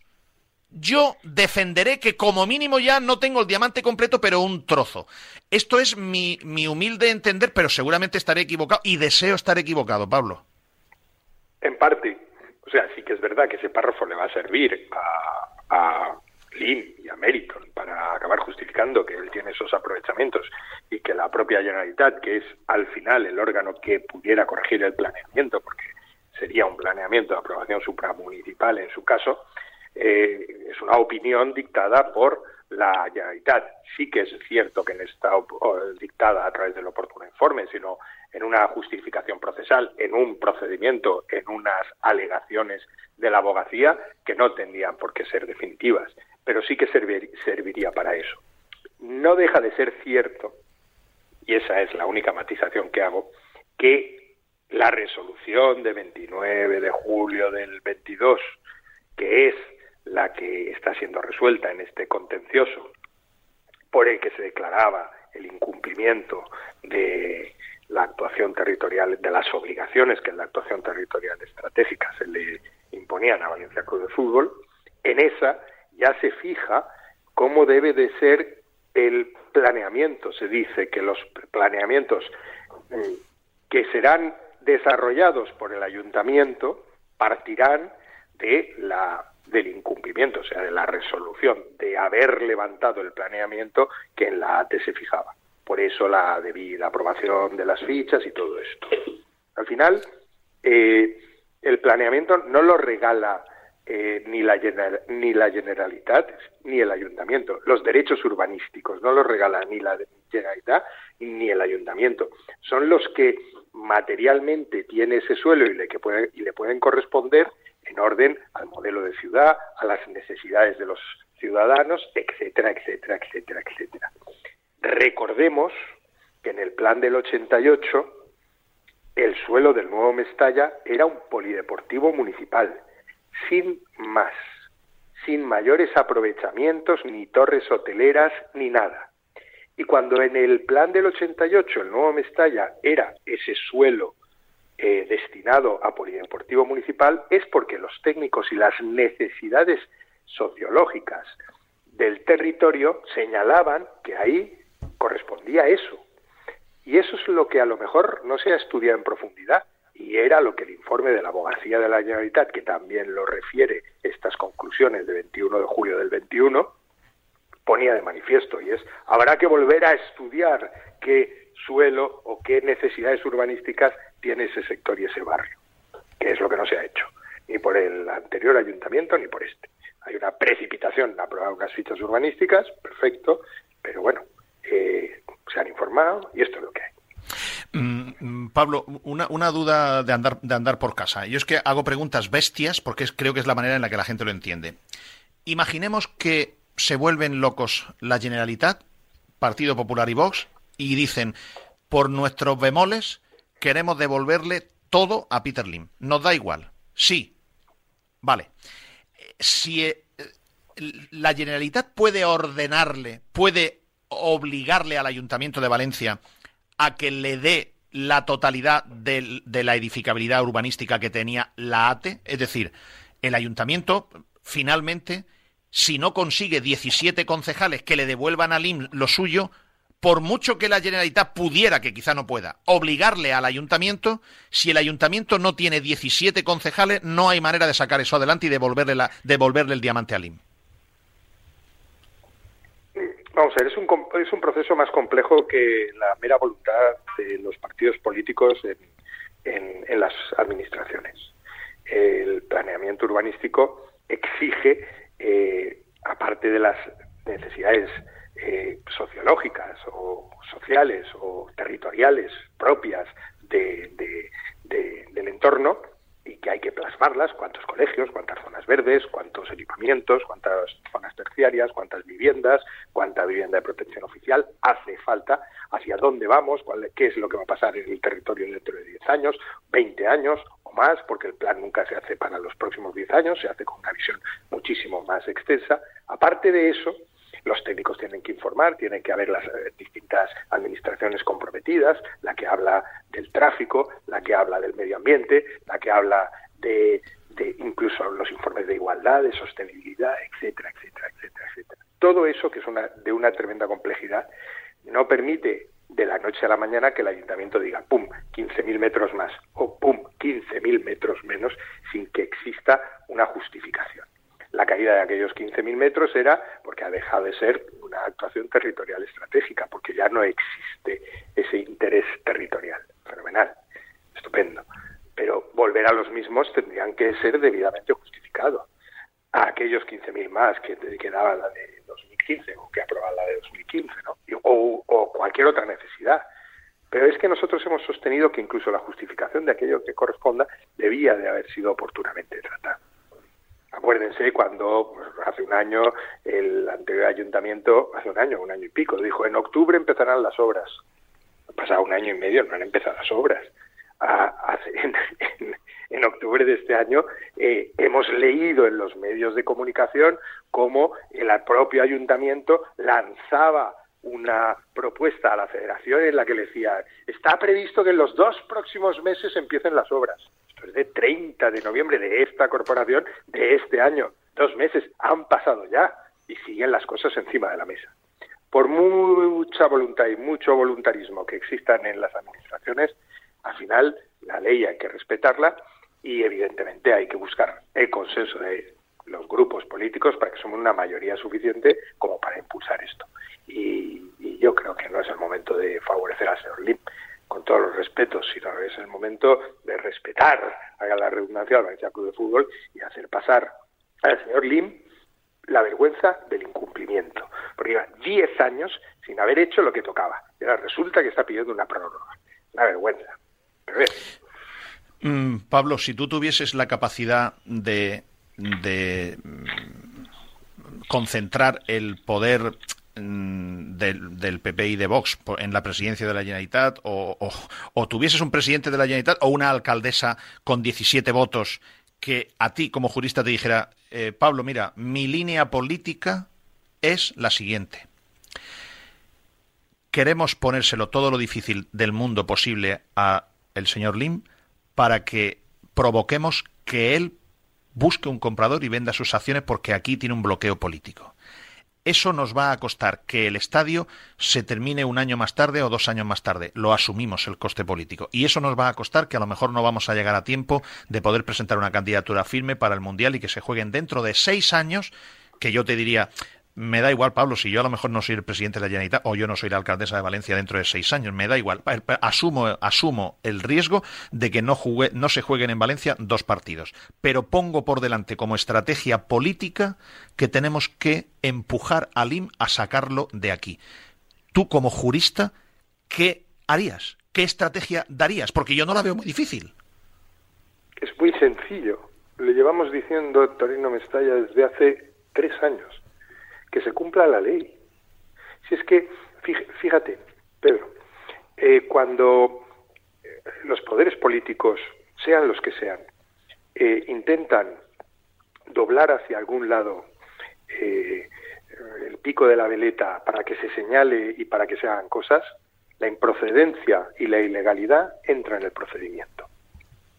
No deben, o sea, no es que vamos a intentar que el IM, no, o vamos a intentar que el IM no, no siga, no. Oiga, mire, que se cumpla la ley, que se cumpla la ley es muy sencillo. Usted tiene derecho, fenomenal, tiene derecho. No lo tiene, no lo tiene. La licencia lleva más de dos años parada sin hacer nada. Eh, pues parece ser que sí, porque en, la los propios escritos de conclusiones es curioso. Dicen, llevan nueve años sin hacer obras. Y en cambio, eh, me- hemos leído en los medios de comunicación que oh, eh, la licencia está caducada. Y hemos dicho, no, hay informes que dicen que no. Oiga, pero si llevan nueve años sin hacer obras, ¿por qué no la han caducado? Si esto es lo mismo cumpla la ley. Eh, Es más sencillo. Y entonces, ante el incumplimiento de las obligaciones del señor Lim durante todos estos diez años, el propio señor Lim se retrata. No necesita a nadie más, no necesita el favor de la administración para que eh, avale y acabe el estadio, no, no. Y el señor Lim, frente a las administraciones, lo que tiene es el registro de entrada para dirigirse hagan el favor de no ir a llamar a la puerta de sus despachos o, o perseguirle para ver qué es lo que quiere. No, no, no. Más sencillo. Oiga, señor Lee, si usted quiere algo, ahí está el registro de entrada, como todos los valencianos. Instancia y cuño. Y ya estudiaremos lo que toca. En la cola. Igual que cualquier otro. Y si no da tiempo para el Mundial, lo siento mucho, pues no da tiempo para el Mundial. Que hubieran venido antes. Ya hay Bueno, 10 eso, años incumpliendo. eso lo dice la propia alcaldesa, que no da tiempo, que no pasa nada, que ya no va a condicionar nada al mundial. Pero luego me encuentro yo estas cosas. Pues ya está, Em, no pasa nada. Mm, Antes he utilizado el artículo 117 de la ley de jurisdicción y tengo es, Es el 178. rectifico, es el 178 ley de jurisdicción 177 contenciosa. 178 si es la caducidad administrativa que se produce como consecuencia de que terminado el plazo para cualquier eh, el emplazamiento para que cualquier plazo preclusivo eh, se dictará una resolución se diligenciará por el secretario en el que se señale la eh, finalización del plazo y a partir de ahí eh, podrá eh, tanto la administración como demandantes como demandantes como los particulares presentar su escrito de conclusiones o el de demanda o el de contestación a la demanda o el de Dos días más de prueba, plazo. o el que sea efectivamente Dos días más de plazo. en- en- durante el día siguiente que viene a ser pues un día y medio hasta hasta al de la notificación De, de Torino de Mestalla entiendo, Pablo, que lo va a presentar. El escrito de conclusiones mañana, supongo. Sí, ya, ya lo tenemos hecho. De hecho, hemos Ah. tenido la posibilidad de, de leer los escritos del resto de las partes. Eh, no, em, no añadimos nada como consecuencia de los mismos. Están magníficos todos, estupendos. La única, eh, pues esto, la, esta consideración que estamos haciendo respecto de la innecesaria puesta de manifiesto del cumplimiento o de, de o sea, de, de la situación de los aprovechamientos urbanísticos tras la resolución de la Generalitat y a partir de ahí pues nosotros vamos a presentar el nuestro con toda la paz y a seguir adelante. Pablo, gracias por el esfuerzo que has, eh, que has hecho. Ahora, ahora me toca. Un gusto siempre. Muchas gracias, Pablo Delgado. Un abrazo muy fuerte. Abrazo, Pablo Delgado, abrazo. Pablo Delgado del despacho Delgado Gil y Asociados. Eh, y miembro además de CASA, Consejo Asesor de Sin Ataduras, y director jurídico, en este caso, de, eh, de Torino a Mestalla. Bueno, bien, ahora viene. Ahora viene, después de que creo que hemos diseccionado un, un tema bastante complejo, ahora viene eh, la opinión, ¿no? La, la- la opinión, una vez que tenemos, digamos, todos los elementos y todo- todos los datos encima de, de la mesa. Habrán visto que aquí les he dibujado claramente cómo cada partido político, a su, a su teje-maneje, utiliza las herramientas para embarrar el campo, para tratar de mandarle porquería al contrario, y a mí eso no me interesa, por eso odio la política. Porque yo me pregunto una cosa. Si de verdad el Partido Popular, como dice, no va... Eh, Alex, ayúdame tú aquí con las frases que tú tienes más memoria, más memoria que yo. María José Catalán el otro día dijo, aquí no se le va a dar manga ancha, ¿no? Me engancha. Vale. Aquí no... Ni a Lim ni a nadie. Muy bien.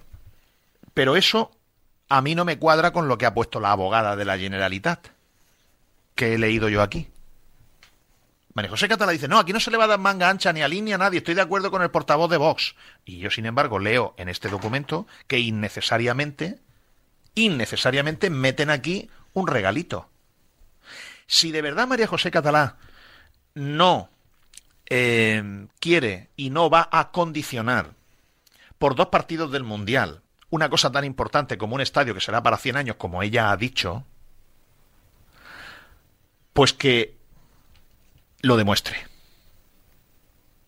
Si de verdad María José Catalán no quiere beneficiar a Peter Lim, que no mande a su concejal Olano a reunirse con el abogado de Peter Lim en Madrid. Si de verdad el Partido Popular y la Generalitat Valenciana no quieren favorecer al máximo accionista del Valencia Club de Fútbol, lo que tienen que hacer es no dar ningún paso jurídico, ningún paso jurídico eh, que pueda favorecer al máximo accionista del club. Si de verdad el Partido Socialista no quiere ayudar a Peter Lim, aunque haga el ridículo votando en contra de sus propias fichas, o pueda encontrar una vía de servicio para justificarse y decir, no, es que las fichas estaban asociadas al convenio. Si de verdad el Partido Socialista quiere no beneficiar al IM, que voten en contra cuando vayan las fichas urbanísticas al Pleno. Sin duda.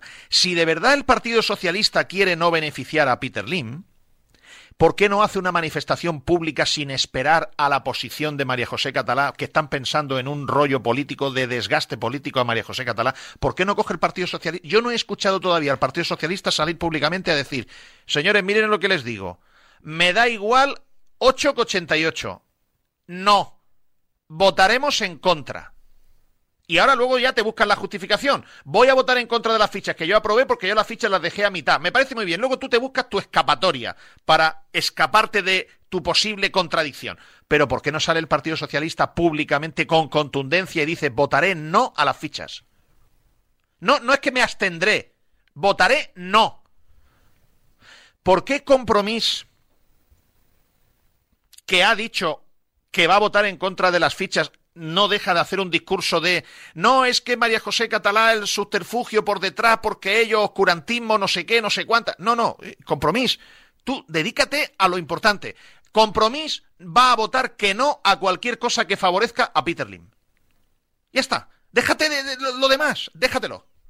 Vox, yo a Vox no tengo nada más, no tengo nada que decirle ahora mismo, porque lo único es que a ver si de verdad cumplen su palabra. No tengo de momento ningún motivo para dudarlo. Y ahora añado una cosa. si Vox, Partido Social, esto me fastidia mucho que esto sea un programa de deportes, pero es que la política ha entrado en el tema del deporte y para solucionar que el Valencia tenga un mejor futuro tiene que haber otro propietario.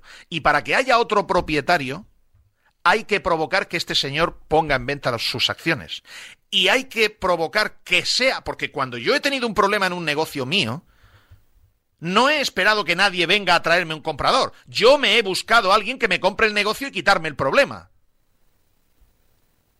Lo que es evidente es que a este señor alguien le tendrá que comprar esto, porque no lo va a regalar. Lógico. Pero hay que llevarlo al rincón para que él diga, madre mía, yo me tengo que quitar esto de encima. Luego, para darle... O sea, estoy diciendo, estamos haciendo un programa político feísimo, ya lo sé. Pero es que la política es necesaria para provocar que haya otro propietario nuevo en el Valencia y recemos para que pueda tener un futuro mejor con otro propietario. Entonces, yo me pregunto, el otro día escuchamos a una tertulia que estaba Juan Mabadenas y hablaba Borja San Juan y decía Borja San Juan, no, porque es que el actual equipo de gobierno a Peter Lim le quiere regalar y saltó Juan Mabadena y dijo, no, no, una parte del gobierno. O sea, él se salió como dice, no, yo no. Muy bien. Entonces yo le doy una idea. Si Vox, cuatro concejales, Partido Socialista, siete concejales, Compromís, nueve concejales. La suma de los cuatro, veinte concejales. Si los tres están maniqueamente aparentando como discurso político nosotros no al IM, ¿por qué no juntáis los tres. Vox, PSOE y Compromís. ¿Por qué no juntáis los tres y hacéis una rueda de prensa conjunta? Si estáis pensando en el Valencia y no en vuestras cosas políticas, y decís, los tres grupos municipales en el Ayuntamiento de Valencia, con 20 concejales que tenemos mayoría absoluta sobre 33, hemos decidido, uno, Alim ni agua, dos, Alim ni el vaso, tres, Alim cero fichas urbanísticas, cuatro, oposición en todo lo que tenga que ver con nosotros a cualquier cosa que favorezca a Peter Lim. ¿Por qué no hacéis esa rueda de prensa? ¿Acaso, acaso se le va a pegar alguna enfermedad al PSOE por hacer una rueda de prensa con Vox? ¿Acaso se le va a pegar alguna enfermedad a Vox por hacer una rueda de prensa con Compromís? ¿Acaso no es más importante lo que les une que sea el Valencia Club de Fútbol que sus batallas políticas? ¿Por qué no hacen los tres una rueda de prensa? Es más, cuando los tres se hayan puesto de acuerdo en hacer una rueda de prensa, le tienen que decir a María José Catalá, oye María José, nosotros vamos a hacer esta rueda de prensa y tú ya eres muerta, jaque mate total. Porque nosotros somos 20 concejales y tú 13. Si no te unes con nosotros, te quedas retratá. O te unes con nosotros o vamos a salir y estás muerta políticamente. Porque en este asunto te quedarás muerta. O te subes al caballo con nosotros y dices que es que tú estás de acuerdo con nosotros y vamos los 33 concejales juntos, o nosotros tres, nueve de compromiso, siete del PSOE y cuatro de Vox suman 20, nosotros vamos a hacer una rueda de prensa y haz jaque mate. ¿Por qué no hacen eso? ¿Por qué no hacen eso? Yo se lo voy a decir. Este es el momento en el que ustedes recuerdan la semana pasada que yo dije que había dos programas. Uno que era Peter Lim acelerará para salir del Valencia y buscar un comprador él para sus acciones. Porque cuando yo tengo un problema con mi coche me busco yo un comprador. Lo pongo yo los anuncios. Si alguien viene y me lo compra, fenomenal. Pero cuando yo tengo un problema, me busco yo el comprador. No, no tenemos que estar pensando en que alguien le tenga que llevar un comprador. Claro, si se lo llevamos mejor, si alguien conoce un comprador. Mira, yo cada vez que me, cada vez que yo me junto con cualquier persona que yo considero que puede tener ideas o contactos o conoce a grandes inversores, sean grandes agentes, sean grandes empresas, sean fondos de inversión, yo siempre cojo y les digo, oye, dile a fulano, dile a Mengano, dile a Zutano que aquí hay una oportunidad de un club de fútbol histórico en unos precios razonables, con unos eh, con unos valores urbanísticos que se podrán recuperar razonables, con una deuda más o menos incómoda pero que se puede sujetar, oye, dile que lo estudie. Yo no paro constantemente a cualquier persona que me encuentro que yo vea que pueda tener un contacto que conoce a, se lo digo. Entonces, ¿se acuerdan ustedes que yo les dije, hay dos programas? Uno, Lim se irá de aquí cuando ustedes quieran. Cuando ustedes quieran, ¿ustedes creen que si el máximo accionista del Valencia fuese Vicente Boluda, Juan Roch,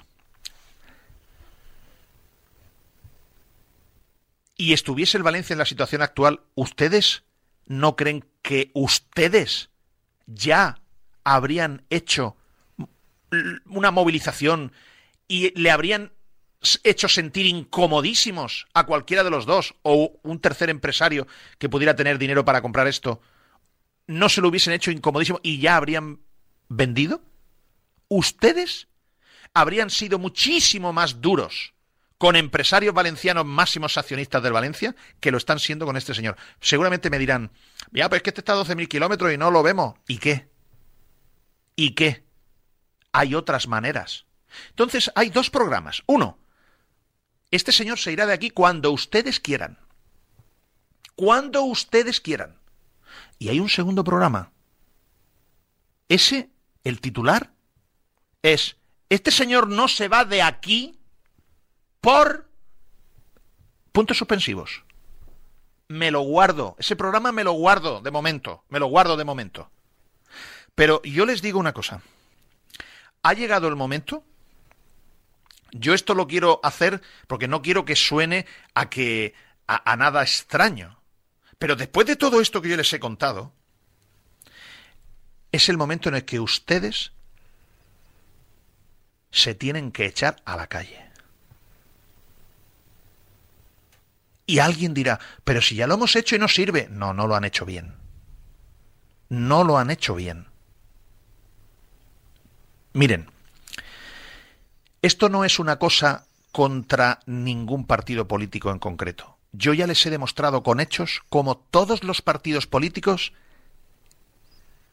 cantean. ¿Saben lo que es cantean? Cuando ponen un- una moneda así y, le dan la vuelta y está la, moneda dando vuelta y la moneda ya cuando se va a caer al suelo va para la derecha, para la izquierda, para la derecha, para la izquierda y al final cae para un lado. Todos los partidos políticos cantean. Es como las velas, van para un lado y para otro. Hasta que no haya 12.000, 10.000, 15.000 personas con civismo, con educación, sin montar ningún lío, sin hacer nada de incendios, ni vallas rotas, ni mobiliario urbano roto, nada. Educación máxima. Máxima educación. Pero haya 15.000 personas en la puerta del Ayuntamiento de Valencia. Los políticos, de todos los partidos políticos, se asustarán y dirán, hostia, hostia. Y no tendrán valor a dar un paso que aparente favorecer a Peter Lim. Esto lo tendrá que convocar alguien, lo tendrá que hacer alguien algún día.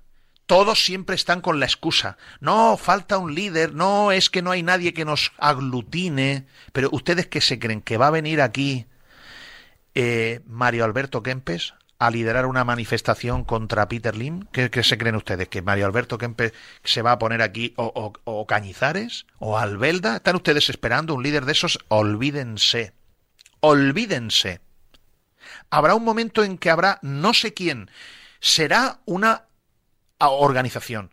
Será porque saltará una chispa y será eh, Rafa Mir desde luego no es una chispa. Será porque el Valencia se ha quedado a un pelo de descender, que ya ha pasado la temporada pasada y tampoco ha habido movilización. Pero yo les digo una cosa, no sé cuándo ustedes lo van a hacer, ni quién lo va a organizar. Pero hasta que no haya 15.000 personas en la puerta del ayuntamiento, con educación, mandando un mensaje con pancartas educadas a los políticos, que todos los partidos se asusten, entonces se ganará la primera batalla, que es que los políticos, que debían de hacerlo por sus propios medios sin presionarles, bloqueen políticamente a Lim. Primera cuestión. Y luego está la segunda. La segunda es la batalla del campo. Yo no conozco, yo no conozco, si alguien tiene una idea mejor que la aporte, yo no conozco ninguna manera de dañarle y que le dé vergüenza, porque esto será una cuestión de vergüenza, es decir, Lim tiene rencor, tiene mm, odio, está enfadado con nosotros, hasta que a ese señor no le dé vergüenza algo que está pasando en Valencia que le avergüenza a él y a su familia, no va a reaccionar, porque a él el dinero que tiene invertido en el Valencia no le duele, no le cambia su vida. Y entonces puede aguantar, porque para él es como una pequeña china en el zapato. Nunca mejor dicho. Y él va a aguantar. ¿Saben cuándo no va a aguantar? Cuando aquí haya unas imágenes, cuando aquí haya una acción tan potente, tan ingeniosa, que sea noticia mundial. Y miren, noticia mundial no es tímidos pitos en el minuto 19. Eso no sirve para nada. Noticia mundial no es 500 valientes que se quedan cantando Lingo Ujón después de los partidos. Noticia mundial no es madrilenciano yéndose a la puerta de la Liga de Fútbol Profesional con los clics de Famóvil. Gracias por hacerlo, ole, pero eso no es suficiente. Noticia mundial no es que se convoque un vaciado integral de Mestalla y haya 3.000 fuera y 40.000 dentro. Con la excusa de que es que mm, tenemos que ayudar a los críos a que no desciendan. Ya no va a descender Valencia este año. Ustedes cada vez se quedan con menos excusas. Y hasta que no haya una manifestación potente en la puerta del ayuntamiento, en la de la Generalitat, en los dos sitios, para que entiendan los políticos que no se pueden cantear ni de un partido ni de otro. Y hasta que ustedes, cuando les dé la gana a ustedes, cuando ustedes consideren que les han violado lo suficiente, cuando ustedes consideren que ya su dignidad ya no aguanta más, cuando ustedes consideren que es que esto yo ya no lo soporto más, cuando ustedes crean que ese es el momento y hagan algo potente que Alim salga eso en el New York Times, salga en el Financial Times, salga en los medios de comunicación internacionales una foto que a él le avergüence, si alguien tiene una idea mejor, fabuloso. Hasta que no pase eso, esto no se va a solucionar. Y yo no te mm, yo no tengo confianza en ustedes. Lo siento. Enfádense conmigo. Arrojen su ira contra mí. Yo no tengo confianza en ustedes. Lo siento. Me, me remito a los hechos. Ahora también sé una cosa, ¿eh? Sé que habrá un día que el día que salte la espoleta, o sea, el día que haya un chispazo de un masclet pequeñito a destiempo en la, en la pirotecnia, en la mascleta de, de Caballer, del día 15 de marzo del ayuntamiento, y no estaba previsto, pero es que, coño, resulta que ha pasado por allí una persona y, sin darse cuenta, ¡uf! ha tirado una colilla, y, y se la lleva el viento y ha rozado con un masclet y ese ha enchufado a los demás y se montará un pifostio del copón. Yo sé que eso es como pasará aquí. No entiendo por qué está tardando tanto. Pero que sepan que no hay otro camino. No hay otro camino. Porque si no, los políticos van a estar canteando, no sé por qué, lo de las provincias estas mm, traidores para ayudarle a los franceses a que nos invadan. Es que no son españoles esos, sí, son españoles, pero son traidores. Ayudan a los franceses a que no los invadan. Yo qué sé, yo no sé cómo, no me puedo meter en su cabeza para explicarlo. Detallo lo que está pasando. Y ahora si quieren, quieren que les... mm, Claro, ahora, Alex, ¿cómo hacemos ahora un programa de humor? Pero, pero es que si no lo hacemos hoy, si no lo hacemos hoy, ya eh, esto eh, está caducado. esto está caducado el programa de humor el lunes que viene. Que si no lo hacemos hoy, ahora, además por respeto también al trabajo de Alex, ahora les vamos a explicar cuál es el proyecto que con sus huevazos ha presentado el quinto proyecto, creo, que ha, quinto, que ha presentado Peter Lim al Valencia Club de, ah, perdón, al Ayuntamiento de Valencia sobre el nuevo estadio.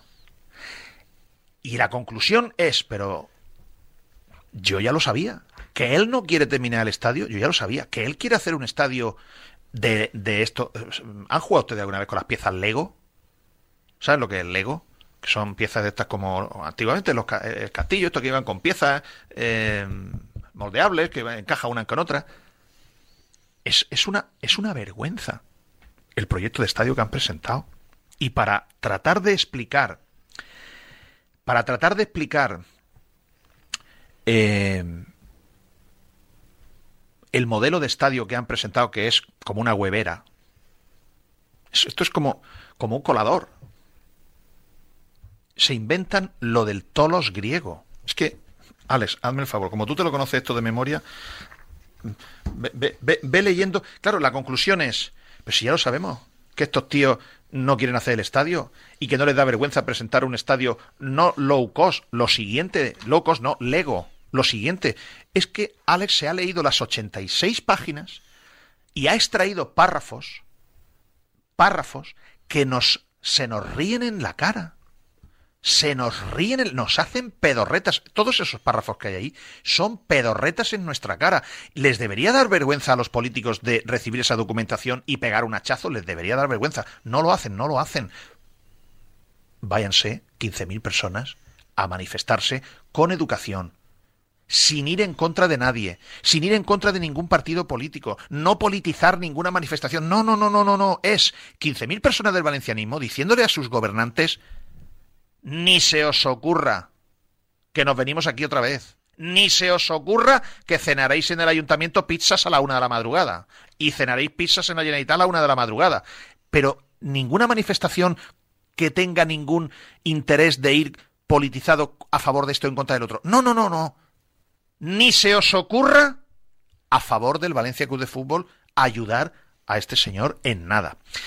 Eh, eh, detalla, por favor, Alex, algunas de las cosas. No, yo creo. No, no, no. no. ¿Empezamos por el toro? Sí, sí, sí. sí. Por el toro, ah, bueno, es- empieza por ahí, vale. Bueno, lo que no quiero es que nos ahorremos nada de, de los chistes y de, y de las pedorretas que nos hacen en el texto. Este es el modelo de estadio que nos venden como, como dando a entender que es una maravilla, que es una idea cojonuda que han tenido, pero que en realidad es la manera de justificar un abaratamiento enorme del coste del, del coste del estadio.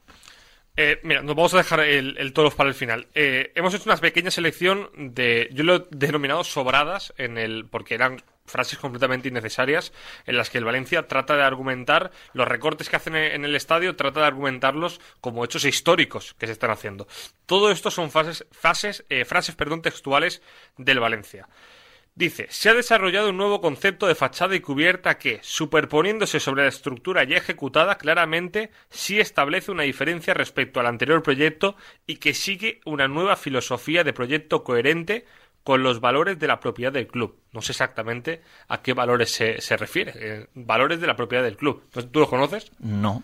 No sé, no, no no sé- sé a qué, no sé a qué valores se refiere, se- se- no, lo sé, se refiere a, a agujereado, se refiere a, a- a- Porque el estadio que han presentado, tú coges una papelera, coges una papelera de estas que tiene, eh, el fondo es como un plato, ¿no? Y luego para arriba tiene varillas, tiene varillas, y arriba tiene un círculo que sujeta las varillas.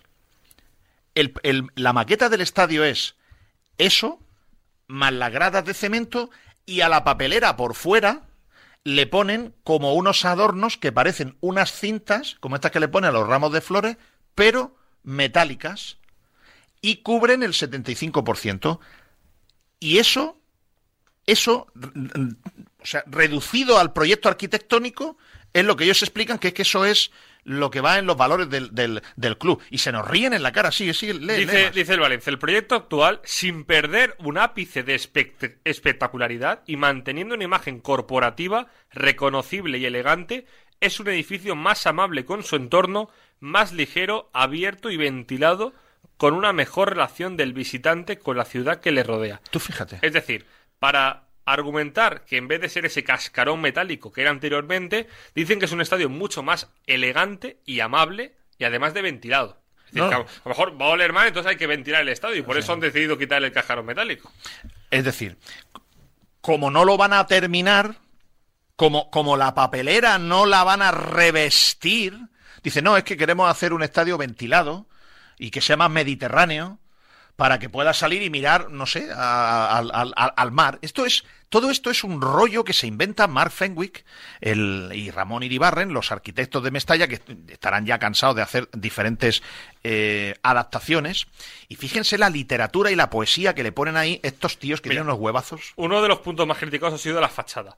El Valencia escribe que la fachada es permeable y abierta, constituida por cintas metálicas que en conjunto crean una piel curvilínea, hacen de telón de fondo de la imponente presencia del conjunto de pilares que sostiene la cubierta a modo de gran tempo mediterráneo. Es decir, el nuevo Mestalla va a ser un gran tempo mediterráneo. ¿Pero es tempo o que, o que le ha faltado la L?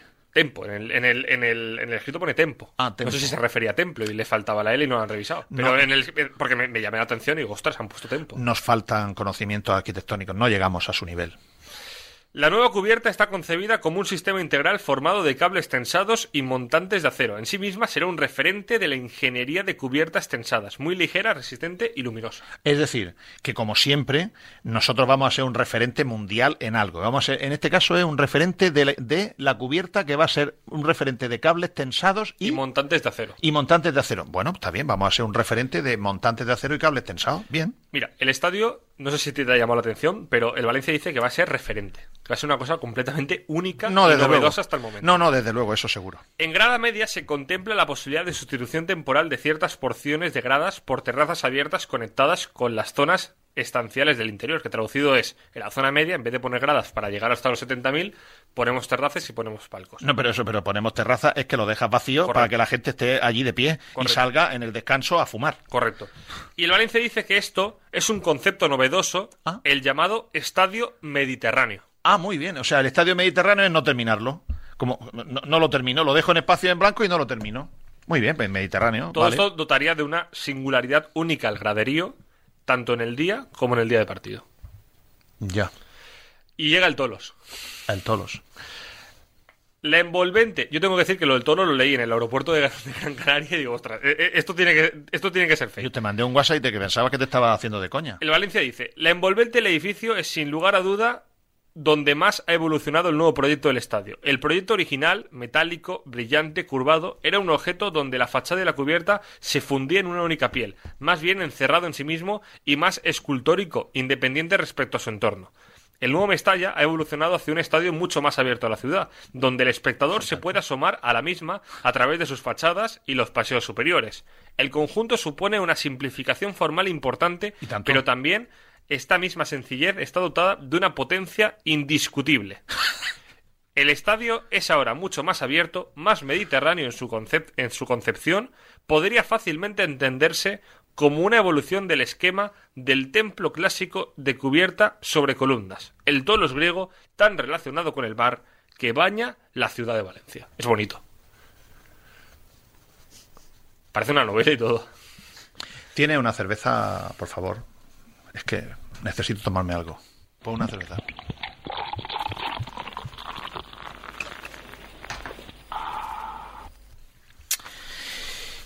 Miren, yo comprendo si, no- si este señor fuese un señor serio, yo diría, oiga, el Valencia Club de Fútbol es una empresa privada, es un club que tiene que pagarse el estadio de su propio dinero y hará el, di- y hará el estadio que se pueda permitir. No, nadie tenemos por qué obligarle a que se gaste más dinero del que puede soportar. Y, y punto. El problema es que el Valencia Club de Fútbol, para tener un beneficio económico de más de 120 o 140 millones de euros, que es la recalificación para poder hacer 600 o 700 pisos de lujo en el solar del viejo Mestalla, y poder hacer un centro comercial de 40.000 metros cuadrados, y poder vender una torre de edificabilidad para hoteles y oficinas al lado del nuevo Mestalla, a cambio de esos regalos, el Valencia se comprometió a hacer un estadio nuevo de unos mínimos estándares de calidad. Y ahora no lo pueden hacer. Pero aunque no lo puedan hacer, quieren recuperar la pasta. Entonces se invertan toda esta poesía para tratar de explicarnos que una papelera modelo campo de fútbol con unas cintas metálicas alrededor y una cubierta al 75% sin nada solar, porque eso te lo has saltado. Pone que no, que no hay Sí, cubierta no, solar. no- no hay placas solares, pero es que tampoco es una novedad. Hay mucha gente que se sorprende a ver el 75% de la cubierta. Hay gente que se sorprende que no incluye placas solares, pero es que son cosas que ya se sabían. Es decir, el Valencia en ese sentido no ha engañado a nadie porque ya lo venía repitiendo. Eh, el ayuntamiento constantemente les ha dicho, tiene que ser de 70.000 iniciales. Y ellos siguen emperrados en que 66.000 iniciales y 70.000 finales. Eh, por ejemplo, hay mucha gente. Otro proyecto más. Es que llevan cinco proyectos. Parece que son, es llamativo que el Valencia ha vuelto a presentar. El Valencia hace un comunicado. El Valencia poniendo eh, en, re- en en- relevancia su compromiso para acabar el Mestalla ha presentado la documentación. Pero es ha presentado documentación en mayo de 2018, febrero de 2022, julio de 2023, marzo de 2023 y ahora enero de 2024. Es decir, que todo esto ya lo hemos visto. No hay prácticamente ninguna diferencia eh, respecto a los otros proyectos, más allá de que han quitado plazas de parking, ahora no llegan ni a las 900, son 882 y se dejan prácticamente el 50% de los eh, del subsuelo en bruto. Es decir, que no lo van a acabar. El Valencia se deja las oficinas del club, el museo eh, y toda la zona terciaria por hacer en futuros proyectos. Entonces, si no hacen las oficinas, no podrán vender el edificio que dicen que iban a vender. El Valencia dice que las oficinas del club se lo deja para futuras fases. Sí, sí. Trifásicas. Eh, Pascu, ¿tienes por favor a Lei Jun eh, diciendo cuánto va a costar el nuevo estadio? Ponlo. El coste. Creo que ha habido muchas preguntas al respecto.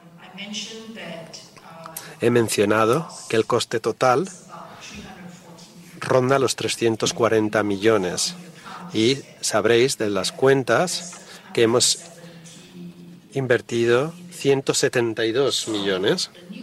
Por lo tanto, el nuevo coste será en torno a 168 millones para terminar el estadio. ¿Esto cómo se va a financiar?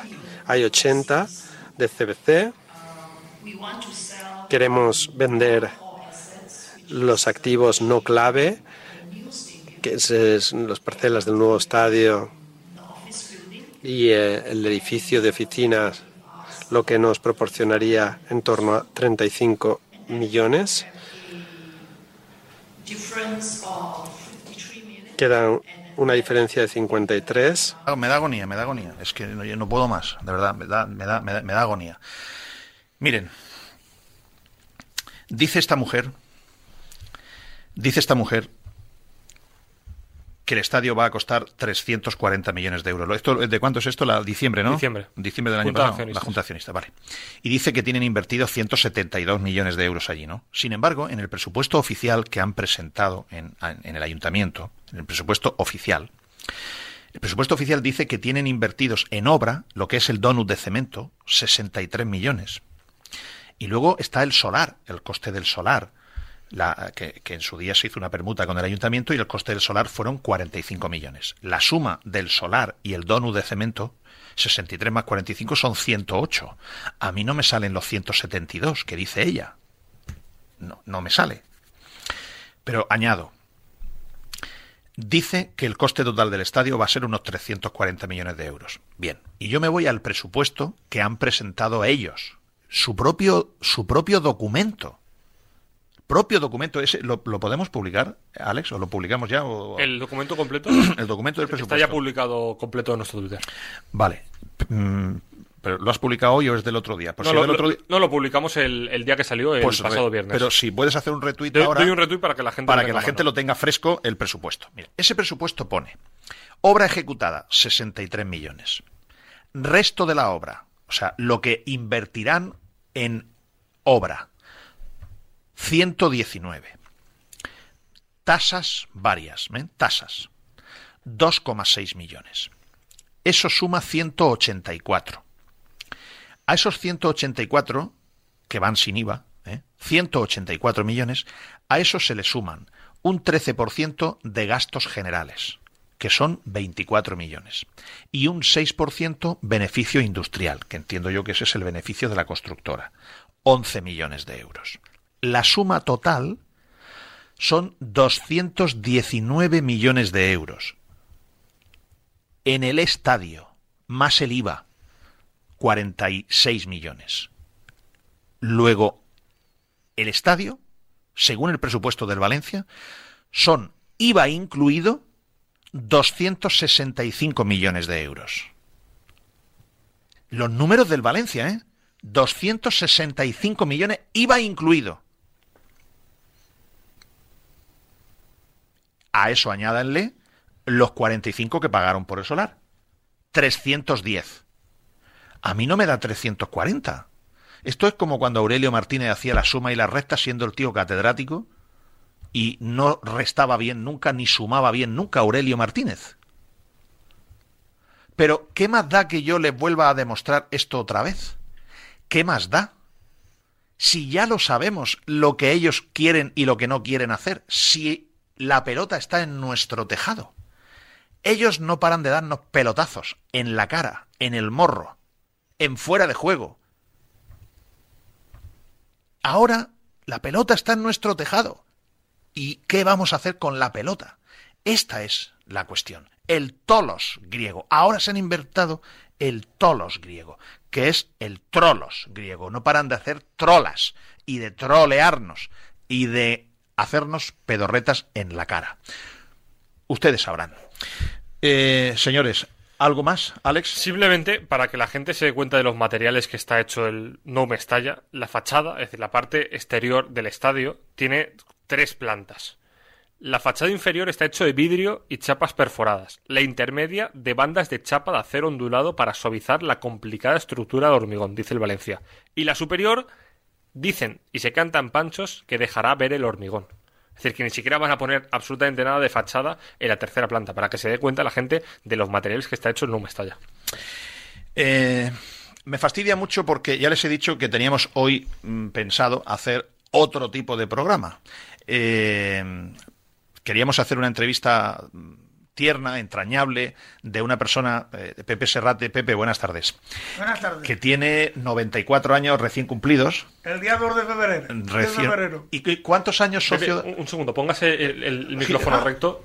¿Ah, sí? Ahí, bien, Ahí, perfecto, perfecto. ¿Cu- eh, eh, ¿Cuántos años socio usted del Valencia? Pues como socio desde...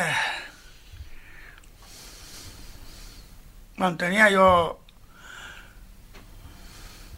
28, 30 años. O sea, Que no, 66. que no era muy seguido, porque había años que te- pues, tenía dinero para sacar el pase, pero había, había años que no podía, entonces algún año fallé.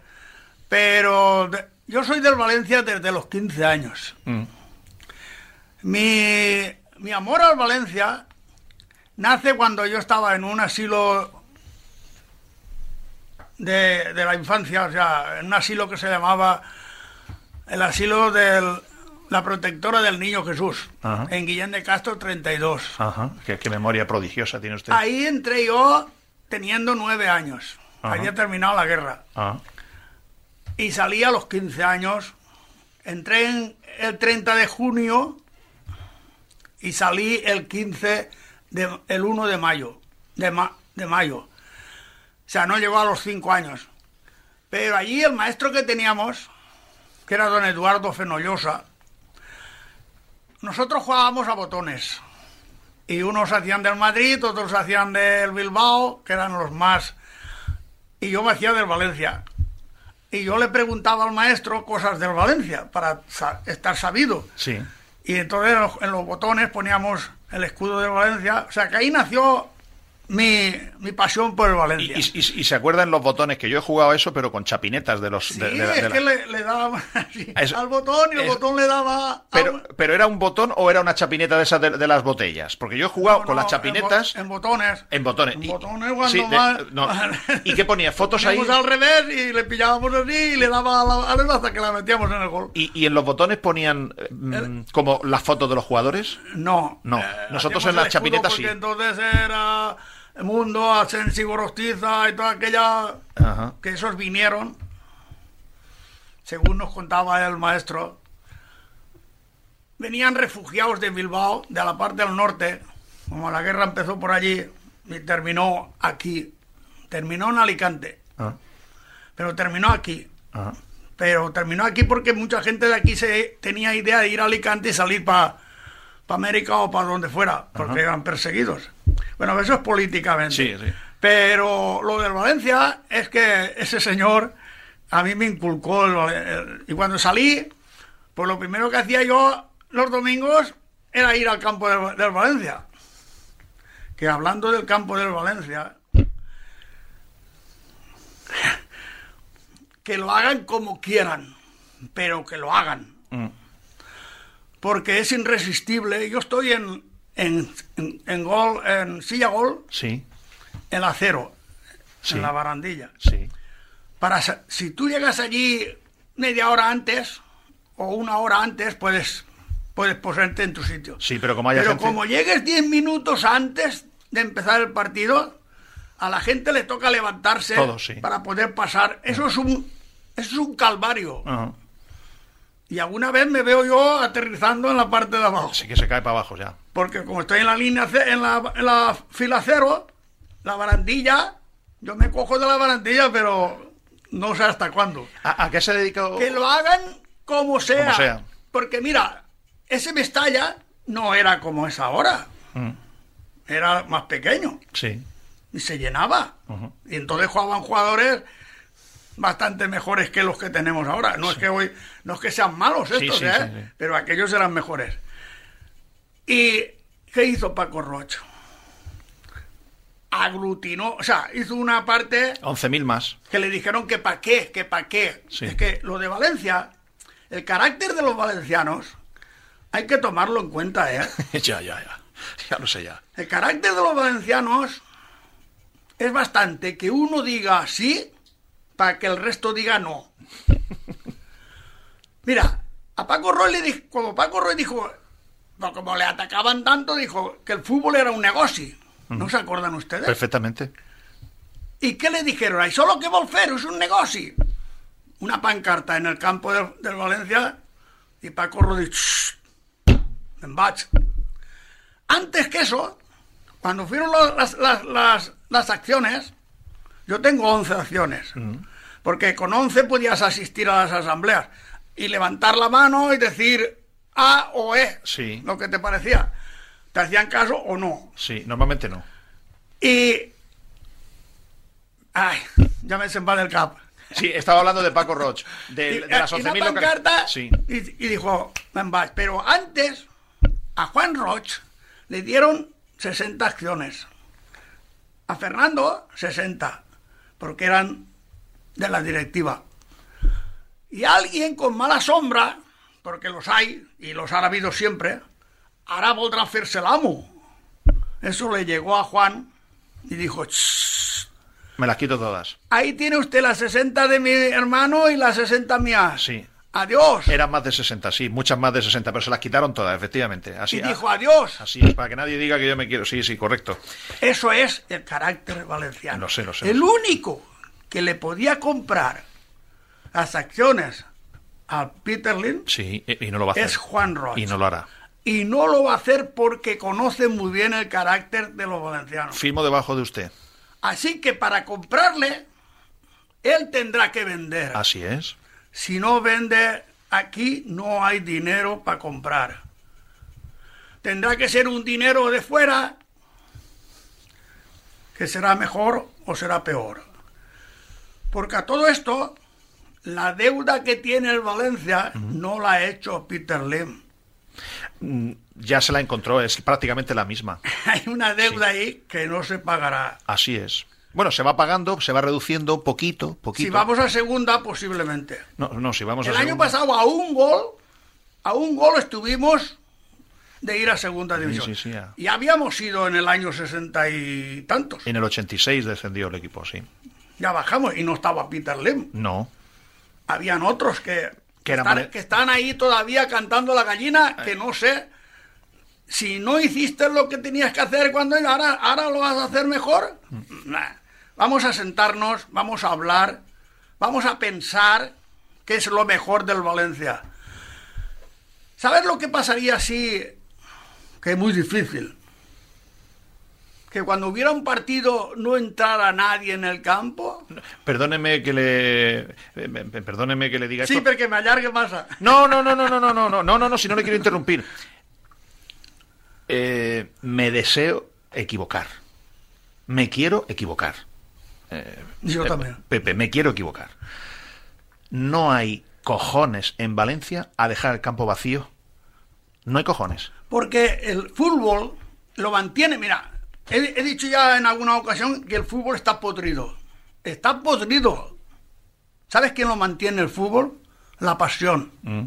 de cada aficionado que tiene por su equipo. Y la ilusión de los los del. Madrid, los del Barcelona, los del Valencia, los de Bilbao, de Sevilla, todos tienen una pasión por su equipo y eso es lo que le mantiene. Pero él sabe muy bien, esa afición sabe muy bien que el fútbol está podrido. ¿Lo hemos sabido ahora o ya lo sabíamos antes o no nos queríamos enterar? Mm. Lo del Barcelona con los árbitros es comer, comer aparte. Y el Madrid no. Lo que ocurre, o lo que ocurrió, mejor dicho, es que el Barcelona, como daba unos dineros que salían de la caja, eh, hacían un recibito. Porque son así los catalanes. Pero el Madrid no hacía recibitos. El Madrid te regalaba un reloj de oro, te lo dejaba allí en la mesita de noche del hotel, o te dejaba un anillo, o te dejaba un obsequio. Un obsequio. Pepe, Que que ya sabía el árbitro lo que tenía que hacer. Pepe, que va a venir Florentino y le No, va a poner una no en querella, ese que yo no quiero partido. que le monte un lío. No en ese partido, sino en la liga. Pepe, que yo no quiero que Florentino venga y le ponga a usted una querella. Escúcheme una cosa. eh, tenemos que hacer una... Es una opinión de un aficionado. Sí, sí, sí, sí. Como, eh, de un aficionado y de miles de No aficionados. sé, no sé, no sé. Que tenemos que hacer una entrevista un día que yo, que yo quiero conocerle más, que, que me explique cosas, eh, esto que se le dice a los nietos, batallitas. Eh, y hoy justamente hemos venido a decidir que, que, cosa. que viniera usted con el lío este que, que tenemos. Pero ah, buscaremos para hacer la entrevista Bueno, que yo pensaba también, hacer. yo también he quedado satisfecho porque digo, yo tengo que decir algo. Hombre. El campo tienen que terminarlo como sea. Feo, bonito, marrón, negro, blanco, como quieran. Termínenlo, por favor. Dejen la política aparte. Y miren a una afición de miles de aficionados que desean que ese campo se termine. Pero alguien lo tendrá Porque que el que estamos allí Alguien lo tendrá que es pagar. un sufrimiento Ya. subir a, la- a las graderías, subir y, después, y, y encima que pierda el Valencia. Ya. Pepe, muchas gracias por haber venido. Estamos en contacto para que vuelva eh, otro día y le pido perdón. Un abrazo. Le pido perdón por, por- porque no pensa, es que no pensábamos hacer este programa hoy, pero cinco minutos antes nos ha llegado una documentación que hemos tenido que variar el, el rumbo. Es radio, es radio. Es radio, efectivamente. Entonces le, le pido disculpas y, No muchas gracias por haber venido y que y manténgase con esa jovialidad que tiene. Porque usted tiene 94, mi padre que tiene 83 y está usted más más más no- eh, joven y más cuerdo que mi padre. cuándo, pero mientras pueda, Puede, a puede. ver al Valencia. Bueno.